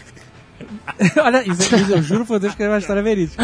A amiga delas falou assim: Ah, eu adorei Silent Hill. É uma linda história de amor. Sério. Mas ela não falou zoando nem trolando, ela falou Aham. sério. Aí a portuguesa, história de amor, ela é de, uma história de mãe e filha, uma linda história de amor. Aí a portuguesa, não, eu tenho que ver o filme. Agora eu tenho que. Agora, Agora eu tenho que ver esse filme. Ficou apavorada, achou o filme terrível, eu odeio o Parent Red, essa porra toda. E, fi- porra, como pode? Uma linda história de amor, né, cara? Mas agora eu entendo Exorcista por um outro ângulo, cara. Drama de mãe e filha, cara.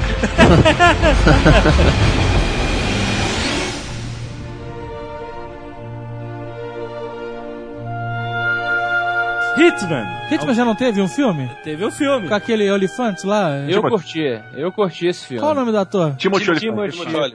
Olyphant. Odeio esse cara, odeio! Tem isso, você vai Isso, vai assistir Justify. Odeio! Ele faz Justified, uma das séries mais fodas que existe. É, eu tô assistindo Justify, eu gosto, eu gosto. Mas eu odeio esse Ele cara. manda bem, ele manda bem no Justify. É o Rei Liotta melhor. Tu é melhor. Não, eu só queria enaltecer aqui uma parada que eu achei espetacular da interpretação do Timothy Olyphant no, no Hitman. Tudo bem que ele já é meio assim, mas ele conseguiu pegar todos os trejeitos, inclusive o modo de andar do Hitman, cara. É. Isso é uma coisa espetáculo. No trailer você vê ele andando no corredor. Você fala, caralho, é o Hitman. É, o É, problema quando- do filme não é ele, né? É todo o resto. Então, eu gosto do, do jogo por causa da jogabilidade. Pelo menos eu lembrava assim em 2006. Tô doido pro novo jogo, mas eu acho a história péssima. Eu acho a história da clonagem já foi há muito tempo, sabe? Por isso que no Blood Money eles ignoraram essa porcaria. Entendeu? Né? Por que, que o cara não pode ser um puta assassino profissional? Não, ele tem que ser um clone gerado com DNA de vários assassinos e bandidos e pessoas. Caraca, isso é muito anos 90, cara. Isso é Assassin's Creed, cara. Essa porra de clonagem é uma merda. Disse a ovelha. Clonagem caga qualquer história, cara. Qualquer Clonagem história. é muito Você tá fraco. lendo uma história, ela pode estar legal ou pode não estar. Meteu clonagem, cagou. Cagou, a história. Cagou, Cagou. exato. cagou. A, a gente tá lidando realmente com um tema é, datado, né? É, o tema Datado, do- dos datado. anos 90. Já falei, cara, ele usa o código de barra na cabeça, hoje ele estaria usando um QR Code, cara. Até a porra da parada da cabeça dele é, É. datada, cara. Código de barra é muito datado, né, cara? Mas o Hitman, eu eu, pelo menos coloco a, a minha crítica sempre assim, em categorias. Ele é também um filme B. Total. E visto sobre essa ótica, o, o jogo com o tema de filme B, eu, o filme, eu achei um filme estilo Sessão da Tarde. O cara mandou bem.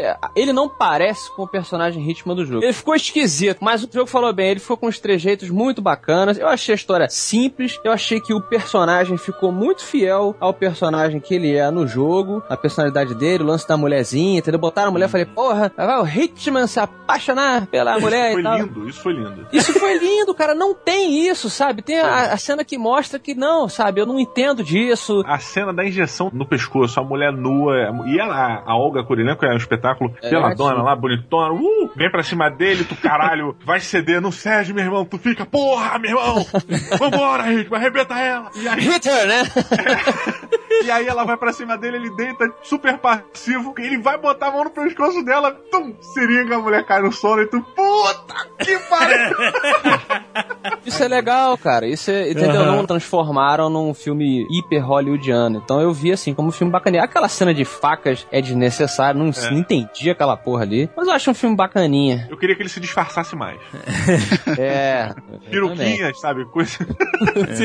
Mas, é, É, é bem O isso. ritmo ele sofreu do problema do Resident Evil, né? Claramente um monte de gente pegou um jogo que fazia sucesso e botou na mão de um monte de gente que não conhece o jogo, que não gosta do jogo, que não se importa com o jogo. Não, eu discordo 100%, é o contrário. Respeitaram muita coisa. O filme do Hitman é muito parecido com o jogo, cara. É a mesma coisa. Realmente tem pessoas que não ficam bem de cabeça raspada, né? Ah, só jogo ele ficou feinho, cara. Porra. Ah, pior que ele só o John Travolta, né, cara?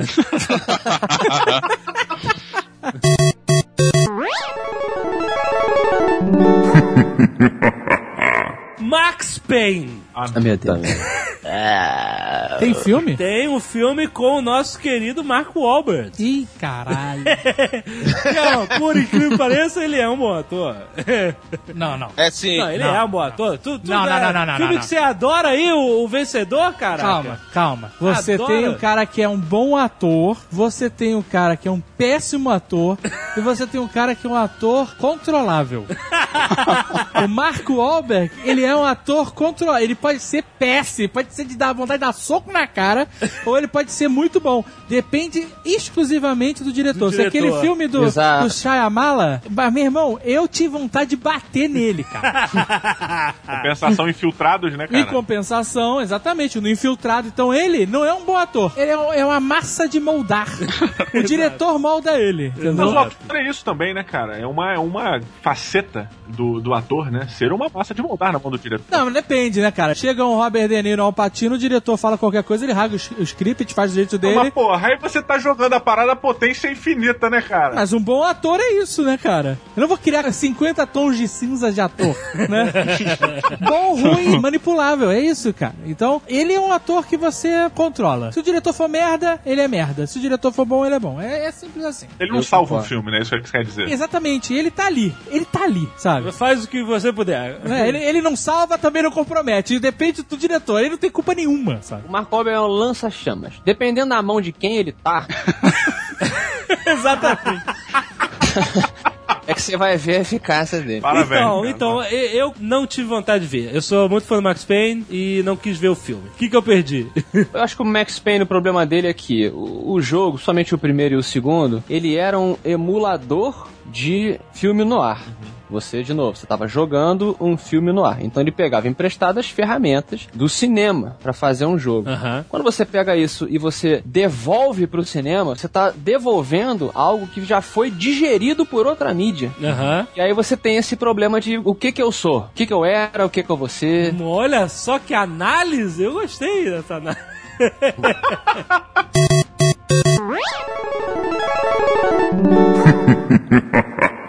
Vamos falar de um que quase foi bacana? Prince of Persia. Prince of Persia teve Disney, teve Ben Kingsley, teve o garotinho que é Jake Gyllenhaal, que é um galãzinho. E, vou lá, tinha a, a, a Daga do Tempo, aquele negócio de voltar no tempo e tal. Pô, né? A história do jogo é muito bacana, do primeiro jogo. O primeiro jogo, Sands of Time, quer dizer, não é o primeiro jogo, né? O jogo da nova trilogia, né? O Sands of Time. Isso, é verdade.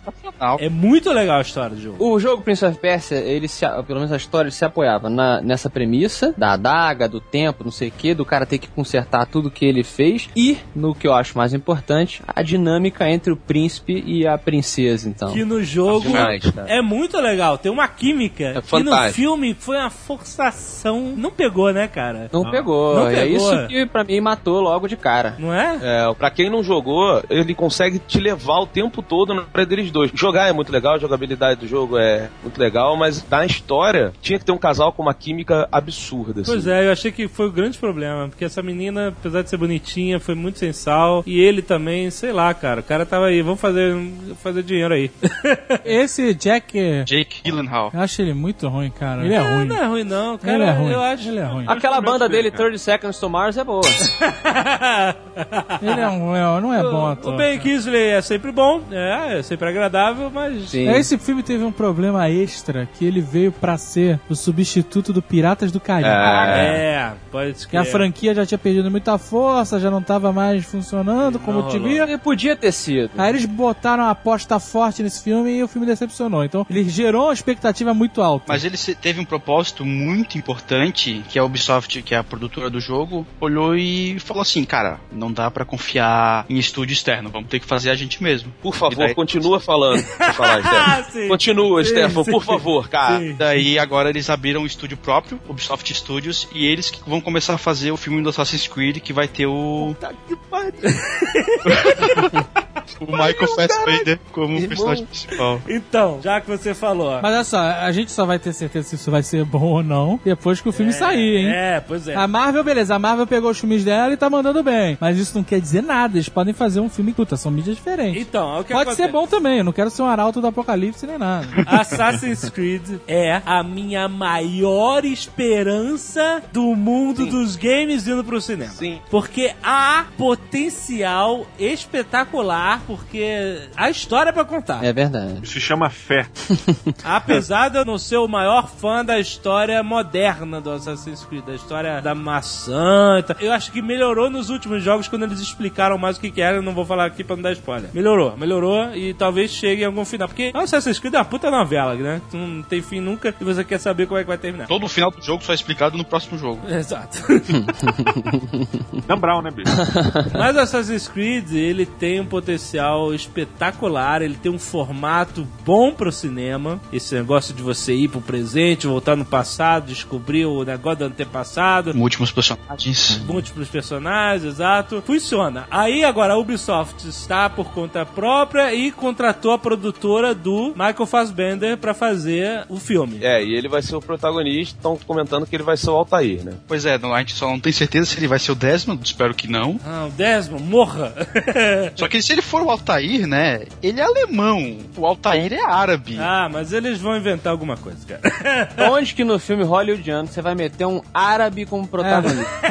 Vai botar o, o Said, né, cara? Exatamente. Bora! Eles vão inventar alguma coisa, né, cara? Existe uma possibilidade pra vocês, até ficar meio abalado, deles fazerem um spin-off, botarem outro cara fazendo Assassin's Creed, hein? Outro cara usando aquela câmera de voltar no tempo, essas porras todas. Não, não. Ah, mas tá confirmado que vai ser, vai ter esses dois É. personagens. Que vai ter o Desmond e o Altair. É, mas eles podem estar lá. Ah, beleza, tudo bom, Desmond, vai lá, a gente fala depois. E o cara vai, vai embora e ele fica... Ele não vai ser o Desmond, cara, porque o Desmond ele, é- ele não é o protagonista, ele é um coadjuvante. O protagonista é o personagem do passado. Não, o Michael Fassbender ele vai ser o Altair mesmo. Cara. Eles podem fazer uma maquiagem nele, botar um nariz comprido, É, jet bronze e ele virou árabe. Mas, gente, mas olha só, galera. Nem, o Altair não tem nem tanta necessidade de se mostrar tanto o rosto assim, cara. O Altair, é, Como pelo assim? menos que a gente conhece, ele tem sempre o rosto mais escondido, Não, sabe? eu, vou, eu vou ter que explicar um negócio pra você. Não. Eles estão pagando pelo Michael Fassbender.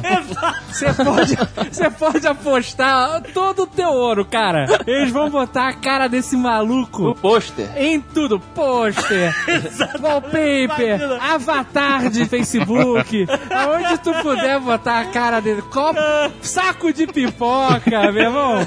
Vai estar a cara dele em tudo que é lugar, cara. O Assassin's Creed, eu espero só que eles se foquem realmente no plot principal. O, o Roberto é um hiper fã eh, do, do- da série Assassin's Creed e eu sempre converso com ele de que eu sempre achei a história muito boa, mas a maneira como ela foi contada eu sempre achei muito chatinha. Espero que no filme seja uma maneira mais dinâmica e que eles não tentem transpor a coisa do parkour. Pra quem não conhece o jogo, o assassino se pendura por, tudo por vigas de madeira, sobe pelos telhados, perseguições e tal. Que você, como jogador, é bacana você fazer. Agora, o meu medo é eles tentarem transpor isso pro filme de uma maneira maçante, exagerada, que no filme você não compre. Mas a gente não tem o filme do 007, cara, com o Daniel Craig, com a- as cenas de parkour que são realmente eletrizantes, assim. Mas o Daniel Craig não faz parkour. O cara pula pela janelinha e o Daniel Craig destrói a porta, pa- passa através da porta. Tu pode ver o filme de parkour, que é o bairro, o B13. É o Distrito 13, É né? isso. Ah, mas olha, olha só, o próprio Prince of Persia ele já mostrou isso, porque o Prince of Persia também é o jogo que você escala e o cacete, né? Faz o parkour. É, o Assassin's Creed ia ser uma sequência do Prince of Persia. Então, o Assassin's Creed ele É. foi feito para ser o jogo do Prince of Persia, só que eles começaram a fazer um design tão grande, cidades tão grandes, paradas tão absurdas, que eles acabaram descaracterizando completamente o Prince of Persia. Mas olha só, o Azagal, esse comentário que você fez sobre o filme contar uma nova história, isso não é uma coisa ruim, tá? Não, não tô dizendo que é. O Assassin's Creed, ele tem uma gama aí de assassinos que a gente ainda não conhece, e existem alguns, por exemplo, nos É, quadrinhos, tem quadrinhos da Rússia também, né? Dos assassinos da Rússia. Exato. É o que eu tô falando. No segundo Sim, jogo, mas- cara, tu vê a estátua de gente desde chinês, aí uma outra pessoa que Egípcio. tentou matar o Gengis Khan, egípcio, é coisa pra caralho. Por isso que eu falei, é um universo enorme. Você pode É. contar em qualquer época, com qualquer personagem e tal, e funciona, entendeu? Agora, se eles vão ficar com medo de contar uma nova história, e ser ousados demais, vão precisar contar um personagem que já é conhecido e tal, vamos ver o que, que vai acontecer. Mas eu, eu, todos esses ouvirem falar de notícias sobre Assassin's Creed, você pensa em mim que eu tô assim, ah, vai dar certo, vai dar certo, por favor. Tem que dar certo, né, cara? Peraí, mas o filme tem que abranger todo o público. E o cara que nunca jogou, whatever, o que, que vai ser contado? Ele vai ter que introduzir o cara de qualquer É, maneira. é. Então esse filme vai ter toda a explicação. Quem já conhece a história vai ter que ouvir. A história do Assassin's Creed, ela é simples. Os jogos é que enchem muita linguiça. Enche porque é o jogo aberto, que tu pode fazer É. mil missões, side missions, e caminho de cidade você pode condensar. Como a novela Renascer.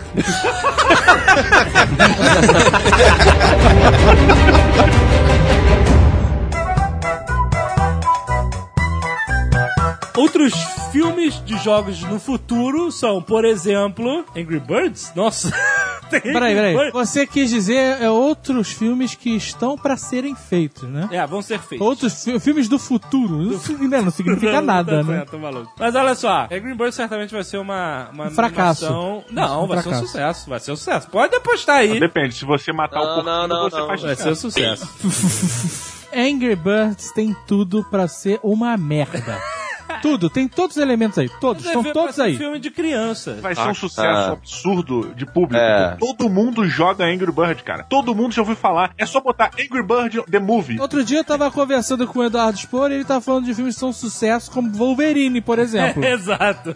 E eu tô falando que o filme vai ser uma merda. Eu não não tô falando que o filme vai te dar dinheiro ou não. Isso não quer dizer nada. O filme vai ser ruim. Ah, não, sim, tudo bem, você tem razão. É que eu, eu acho que o Angry Bird ainda é maior do que o Wolverine, cara. Tá maluco. Cara, o filme só seria bom se ele fosse feito, sei lá, pela Pixar, no estilo Monstros S.A. Bastidores dos Angry Birds, sabe qual é? É, tipo isso, exatamente. Só assim mesmo. Mas eles nunca, nunca vão fazer o filme assim, pode ter certeza. Olha só. O filme vai dar dinheiro de qualquer maneira, mas ele vai ser uma merda. É só botar a Angelina Jolie com os Angry Birds, tá tudo certo. Bota o elástico entre os peitos dela, né? ela deitada na cama, amarra o elástico nos peitos e ela fica tentando acertar os porcos no banheiro. Olha só, um filme com potencial Uncharted. Uncharted é aquele biônico comando com paraquedas? Viu? Não! Não, isso é Just Cause. Just Cause. Então, Uncharted é o cara que desbancou o Tomb Raider. É. Foi o Indiana Jones moderno, É. entendeu? Ah. Que é engraçado, que é divertido, que tem uma história. Eu acho que Uncharted é uma super sessão da tarde. Mas é por isso que não pode jogar pro cinema dessa maneira inocente também. Exato. Você falou, É. o Uncharted usa as ferramentas do cinema que a gente tem de memória de Indiana Jones, de filmes de aventura, pra criar um filme de aventura que você joga. De novo, foi pra uma mídia, digeriu, volta pra outra, você vai ficar com o quê? Será que o personagem sustenta? Só aquela historinha sustenta? Um filme? Eu não, não sei aqui. É, exato, exato. Então, a minha pergunta é, já tem ator pra esse filme? Tem, já saiu, tinha diretor, já saiu, eu explico. Chamaram Darren Aronofsky pra dirigir, ele chamou o Mark Nossa. Wahlberg. Eita! É, não, não, não. Ah, não, não. Calma que vocês vão ficar mais impressionados. Chamou o Robert De Niro e o Joe Pesci Nossa Puta senhora. que- pra fazer o pai e o tio do cara, Ao seu identinho. sendo que eles não, que no, no jogo ele não tem, a única figura paterna dele é um conhecido dele, é órfão, tem várias camadas. Não, não, cara. De Niro, É, ele é porra. órfão, ele é vamos órfão. fazer uma vaquinha pro De Niro pra ele parar de fazer filme merda. Primeiro o diretor falou que o Mark Wahlberg, o De Niro e o Pesci estavam confirmados, aí o estúdio negou que estavam confirmados, aí o diretor ficou putinho da cara, não, isso não é bem assim, aí ele saiu da produção, o Mark Wahlberg continuou dizendo que o diretor continuava na produção, e aí morreu. Morreu o Mark Ele Wahlberg? tá- Não. o filme tá num limbo. O Darren Aronofsky é um cara muito cabeça pra fazer um filme do Uncharted. Eu também acho. É, eu concordo. Esse Então- filme ele pode ser tanto o Indiana Jones quanto o Alan Quartman. Ele seria pior, ele podia ser em busca do tesouro perdido. Não importa o que ele vai fazer, cara. O importa é o, o diretor e o ator. Então, mas aí... A história é ação, então, O cara. ator que a internet elegeu era aquele Nathan Fillion, Por Que favor. é muito bom. Demais. Esse cara é igual a ele. que fez o, o- Como é que é o nome daquela série? Firefly. Firefly. O Firefly, exatamente. Isso. Só que eu acho que ele seria realmente o ator perfeito na época do Firefly, porque agora ele já tá meio velho, né, cara? Porque ele tá É, tem pra série, o Castle. É, mas ele tá esquisito, então não sei se. Mas olha só, apesar de eu achar que tem essa dificuldade, eu gostaria de ver essa tentativa, porque depois daquela merda do Indiana Jones 4, o gênero de filme de ação foi enterrado com pá de cal. Ainda Sim. cagaram em cima. Sim. Então eu acho que a gente precisa de um filme de aventura nesses termos bom. Eu também acho. Eu acho que merece. O Uncharted no videogame ele supriu isso. O Tomb Raider correu atrás agora com o reboot. E aí dizem que vão fazer um reboot do Tomb Raider no cinema também. Então é uma disputa aí de quem vai ser o novo Indiana Jones, porque o, né, o velho Indiana Jones já, já tá velho demais. Precisamos de mais aventura no cinema. Exatamente. Será que ela vai vir com Metal Gear Solid? Metal Gear Solid também é, não tem como, cara. A Metal Gear Solid, eu vou jogar tomate na fila do cinema. Você acha que vai ser um daqueles filmes que vão tentar americanizar porque o lado japonês dele é muito incompreensível? Claro! você? Impossível! Mas tem que fazer. Esse filme já, olha, eu- o Alec, nosso querido amigo, ele vai ficar putaço comigo. Mas caraca, não, cara. Metal Gear não. Não dá, não dá. Um cara de bigode e fio dental. Não, cara, não, não, não, não. E se fosse o Burt Reynolds? Olha aí. Imagina, imagina o Bando Reynolds de fio dental. Que inferno, com a calça, roupa de lycra colada, enfiada na bunda. Ah, não, cara.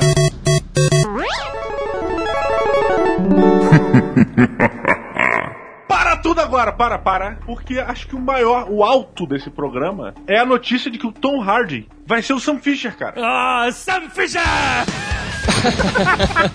Só vou falar uma parada, hein? Pra nego ficar puto. Sam Fisher é melhor do que Solid Snake. Afonso já falava isso antes. E é mesmo. Ah, não, não começa essa polêmica. Cara, eu fui mencionar de brincadeira no Ned Player isso e deu uma discussão interminável. Vamos combinar que o Sam Fisher super espião era muito mais foda do que o Sam Fisher super soldado de hoje em dia, né? Sim. Com certeza, não, isso aí. Vocês já repararam que o nome do Tom Hardy é Tom Durinho? É um bom nome pra um cara que, né, na posição dele de. Depende tough da guy. posição, né? Um dos pontos altos do Sam Fisher é a voz, cara. A voz dele já dá uma É imponência. a voz, mas ele não pode fazer aquela voz de Bane, né, cara? Senão fudeu com o Sam Fisher. A única coisa que me incomoda no Tom Hardy é a boquinha de francês dele. então, Assim, gente, tipo, Francisco. Oi. Oi. Cara, vocês estão demais, cara. Um tá reparando no Durinho, o outro tá falando da boquinha do cara. Vocês estão de sacanagem comigo, cara. Mas o Stefan lembrou uma coisa certa. Será que ele vai chegar do escurinho lá na hora que ele estiver invadindo e vai falar: People of Gotham, I'm here to spy on you.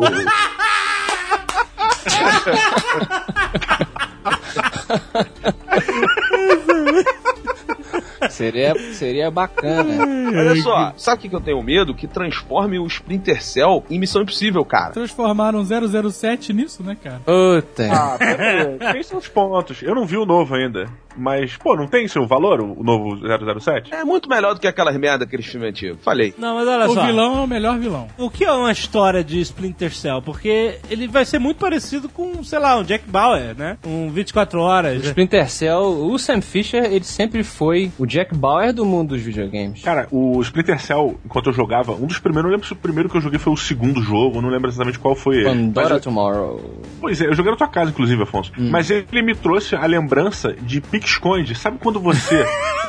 Lembra quando você tava sendo procurado e você tinha que chegar no local e bater o seu nome sem ninguém te ver? tipo, quando você conseguia chegar perto da parada, então, cara. Splinter Cell, o jogo de pique-esconde. Mas não é, pô. Fica esconde com thermal goggles.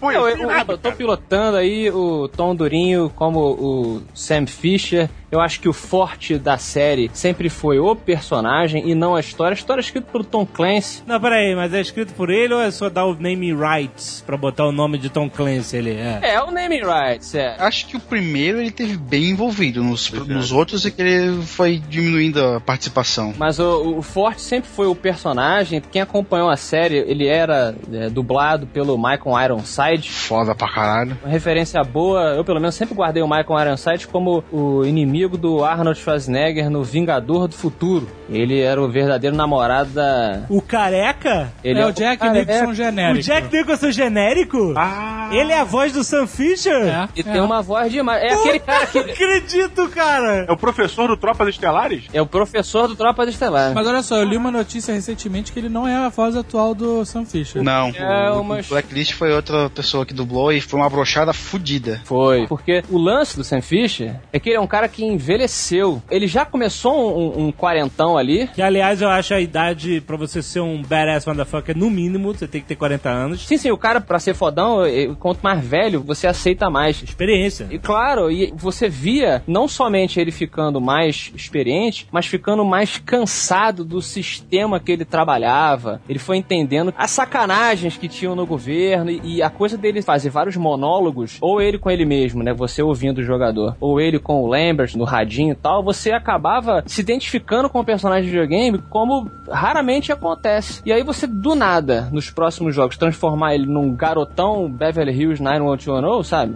Eu acho isso uma, uma sacanagem. Botar o Tom Hardy no filme, pra mim é um ponto positivo, porque é um cara mais velho. Sempre pode ser pior, né? Podia ser o Ryan Reynolds, né? ah, não!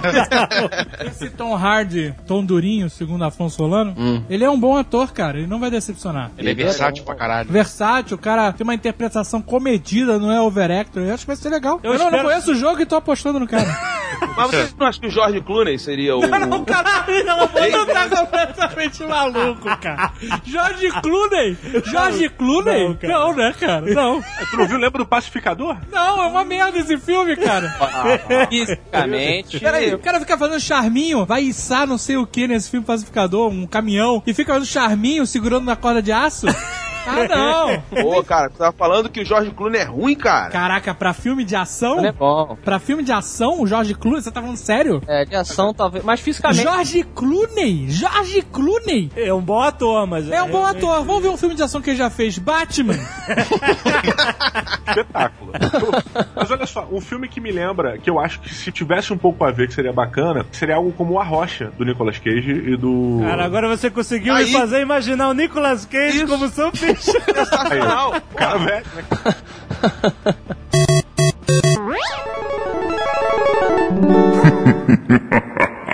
Qual é o filme de videogame que vocês gostariam, sonhariam em ver, além do Assassin's Creed? Tenho três aqui. É. Ó, um que quase foi, que foi uma decepção foda quando a parada foi pro ralo. Olha, olha. Que é o Halo! Halo! Halo! E tinha potencial, cara. Ia ser o Pô, Peter Jackson. Peter Jackson com o Neil Blomkamp lá. É, eu, eu lembro desses rumores. É, amo Distrito 9, né? Caraca, o Peter Jackson não tem potencial nenhum. Ele é diretor? É. Ia ser Halo Terra-média? então ia ser uma merda, né, cara? Não, Porque- não. Não, ele ia produzir. Ah, como produtor, beleza, tá. O Peter Jackson ia produzir e o Neil Blomkamp ia dirigir. A gente acabou ganhando o Distrito 9, como o Beto lembrou, que tem parte dos designs muito inspirados ali com a franquia Halo. Pode ter sido uma sobra ali e tal, mas era uma puta ideia, a história é muito legal. É um que eu queria. Só faltava ele chamar o Marco Albert pra ser o Master Chief, né? Não, aí que tá. O lance do Halo é que eles têm que ser corajosos e seguir a onda do Dread 3D agora. Exatamente. Não mostra, ele não, nunca apareceu, o Master Chief, nunca tirou a máscara. Exato, não pode Exato. tirar. Pode chamar até- o Elmer. Chama o cara, ele aceita não tirar. Você pode até contratar um, um astro de Hollywood pra botar na voz do Master Chief, que é o personagem principal que não mostra Sim, o rosto, que o. Stefan lembrou. Sim. Mas não mostra o rosto do cara, então tem esse- essa problemática. Segundo, que eu acho que tem uma história bem legal e um visual que apelaria para o Ocidente e o Oriente também, seria o Gears of War. Eu acho que tem uma história simples, mas a dinâmica dele se adapta muito bem ao cinema. E um Ele tinha que ser um Black Hawk Down com alienígenas, né? Super armaduras, né? É, se você pegar emprestado todo aquele design ali, eu acho que seria legal. E um último que seria uma coisa mais. Aí sim, uma coisa mais pro Darren Aronofsky, seria o Deus Ex. É, Deus Ex, é, né? é, é, É difícil. É difícil, é difícil. Difícil pra caralho. Mas eu, eu entendi o que, que o Afonso quer dizer, porque tem muito conceito do futuro se é bom ou não, porque as paradas que ia ter um braço biônico, mas tu pode se fuder, cara. Tu pode precisar de remédio para não sentir dor, pro teu corpo não recusar. é, Rola uma diferenciação social. Acho uma, uma ideia maneira. Rola, rola sim, cara. Beto! Cara, então, fora o Assassins, cara, o Red Dead Redemption. eu acho. É, trazer de volta. John Marston. Com o Mark Wahlberg, né? cara? Com Mark Wahlberg. Bota o Ryan Reynolds como John Marston. Ah, não, cara, só tem um cara pior, né, cara? É o Ryan Reynolds. Esse podia ser o Timothy Olyphant. Caraca, pode crer. Não, não, não. Pois é, não, cara. Não, ah, vocês estão Pô, é pegando. bom, cara, é bom. Ah, só Caraca, falo, vocês. Puta, claro que não, cara. Josh Brolin pra fazer. É Puta bom. que pariu! Aí Fechou, sim. fechou, aí, aí fechou. sim. Aí. Esse, ó, Red Ele funciona fácil. Onde os fracos não tem vez, É, eu- realmente gabaritou ele pra esse filme. Foda, É. foda. Funciona fácil. hein? Foda, ele, ele é foda pra esse papel. Eu queria ver o Cal Urban como John Marston, mas assim, Que caurba. Esquece essa porra, cara. Saquei, Beto, saquei. Também é legal. Star Wars Force Unleashed, que tem a melhor história depois da década de 80, a única coisa que funcionou, tá, no Star Wars Mas até o- isso não, esse sonho eu já vou falar, não vai rolar. Não, esse não vai rolar. Ainda mais agora com a franquia da Disney. Em termos de história, era melhor fazer o Knights of the Old Republic, que a história é sensacional. Concordo plenamente. Ia ser muito mais foda. Stefan, você? Ah, cara, eu não tenho na minha cabeça uma necessidade absurda pra um jogo virar filme. Eu acho que tá todo mundo quietinho, de boa no seu canto. Mas tem coisas que eu gostaria de ver adaptadas como o universo de Fallout, o Maneiro, universo hein? de Bioshock. Porque tem universos monstros, muito maneiros. E puxando o Star Wars que o Beto falou, Star Wars Republic Commando, que são os militares fodas. Tem uma série de livros que sai que é muito foda. É o único livro do Star Wars que eu leio, cara. Os- São os estudos dos comandos, assim, caralho. Porra, é muito Melhor. animal. Diogo Braga, seus filmes preferidos. Eu não sei, cara. não sei, cara. Eu não faço questão, próximo assunto. Só perguntar por curiosidade pros jogadores que estão na mesa, você gostaria de ver um filme de Borderlands? Eu nunca joguei, não sei. Lembrei de um filme. O que, que é, jogo? Diogo? Eu queria ver o filme do Alex Kidd.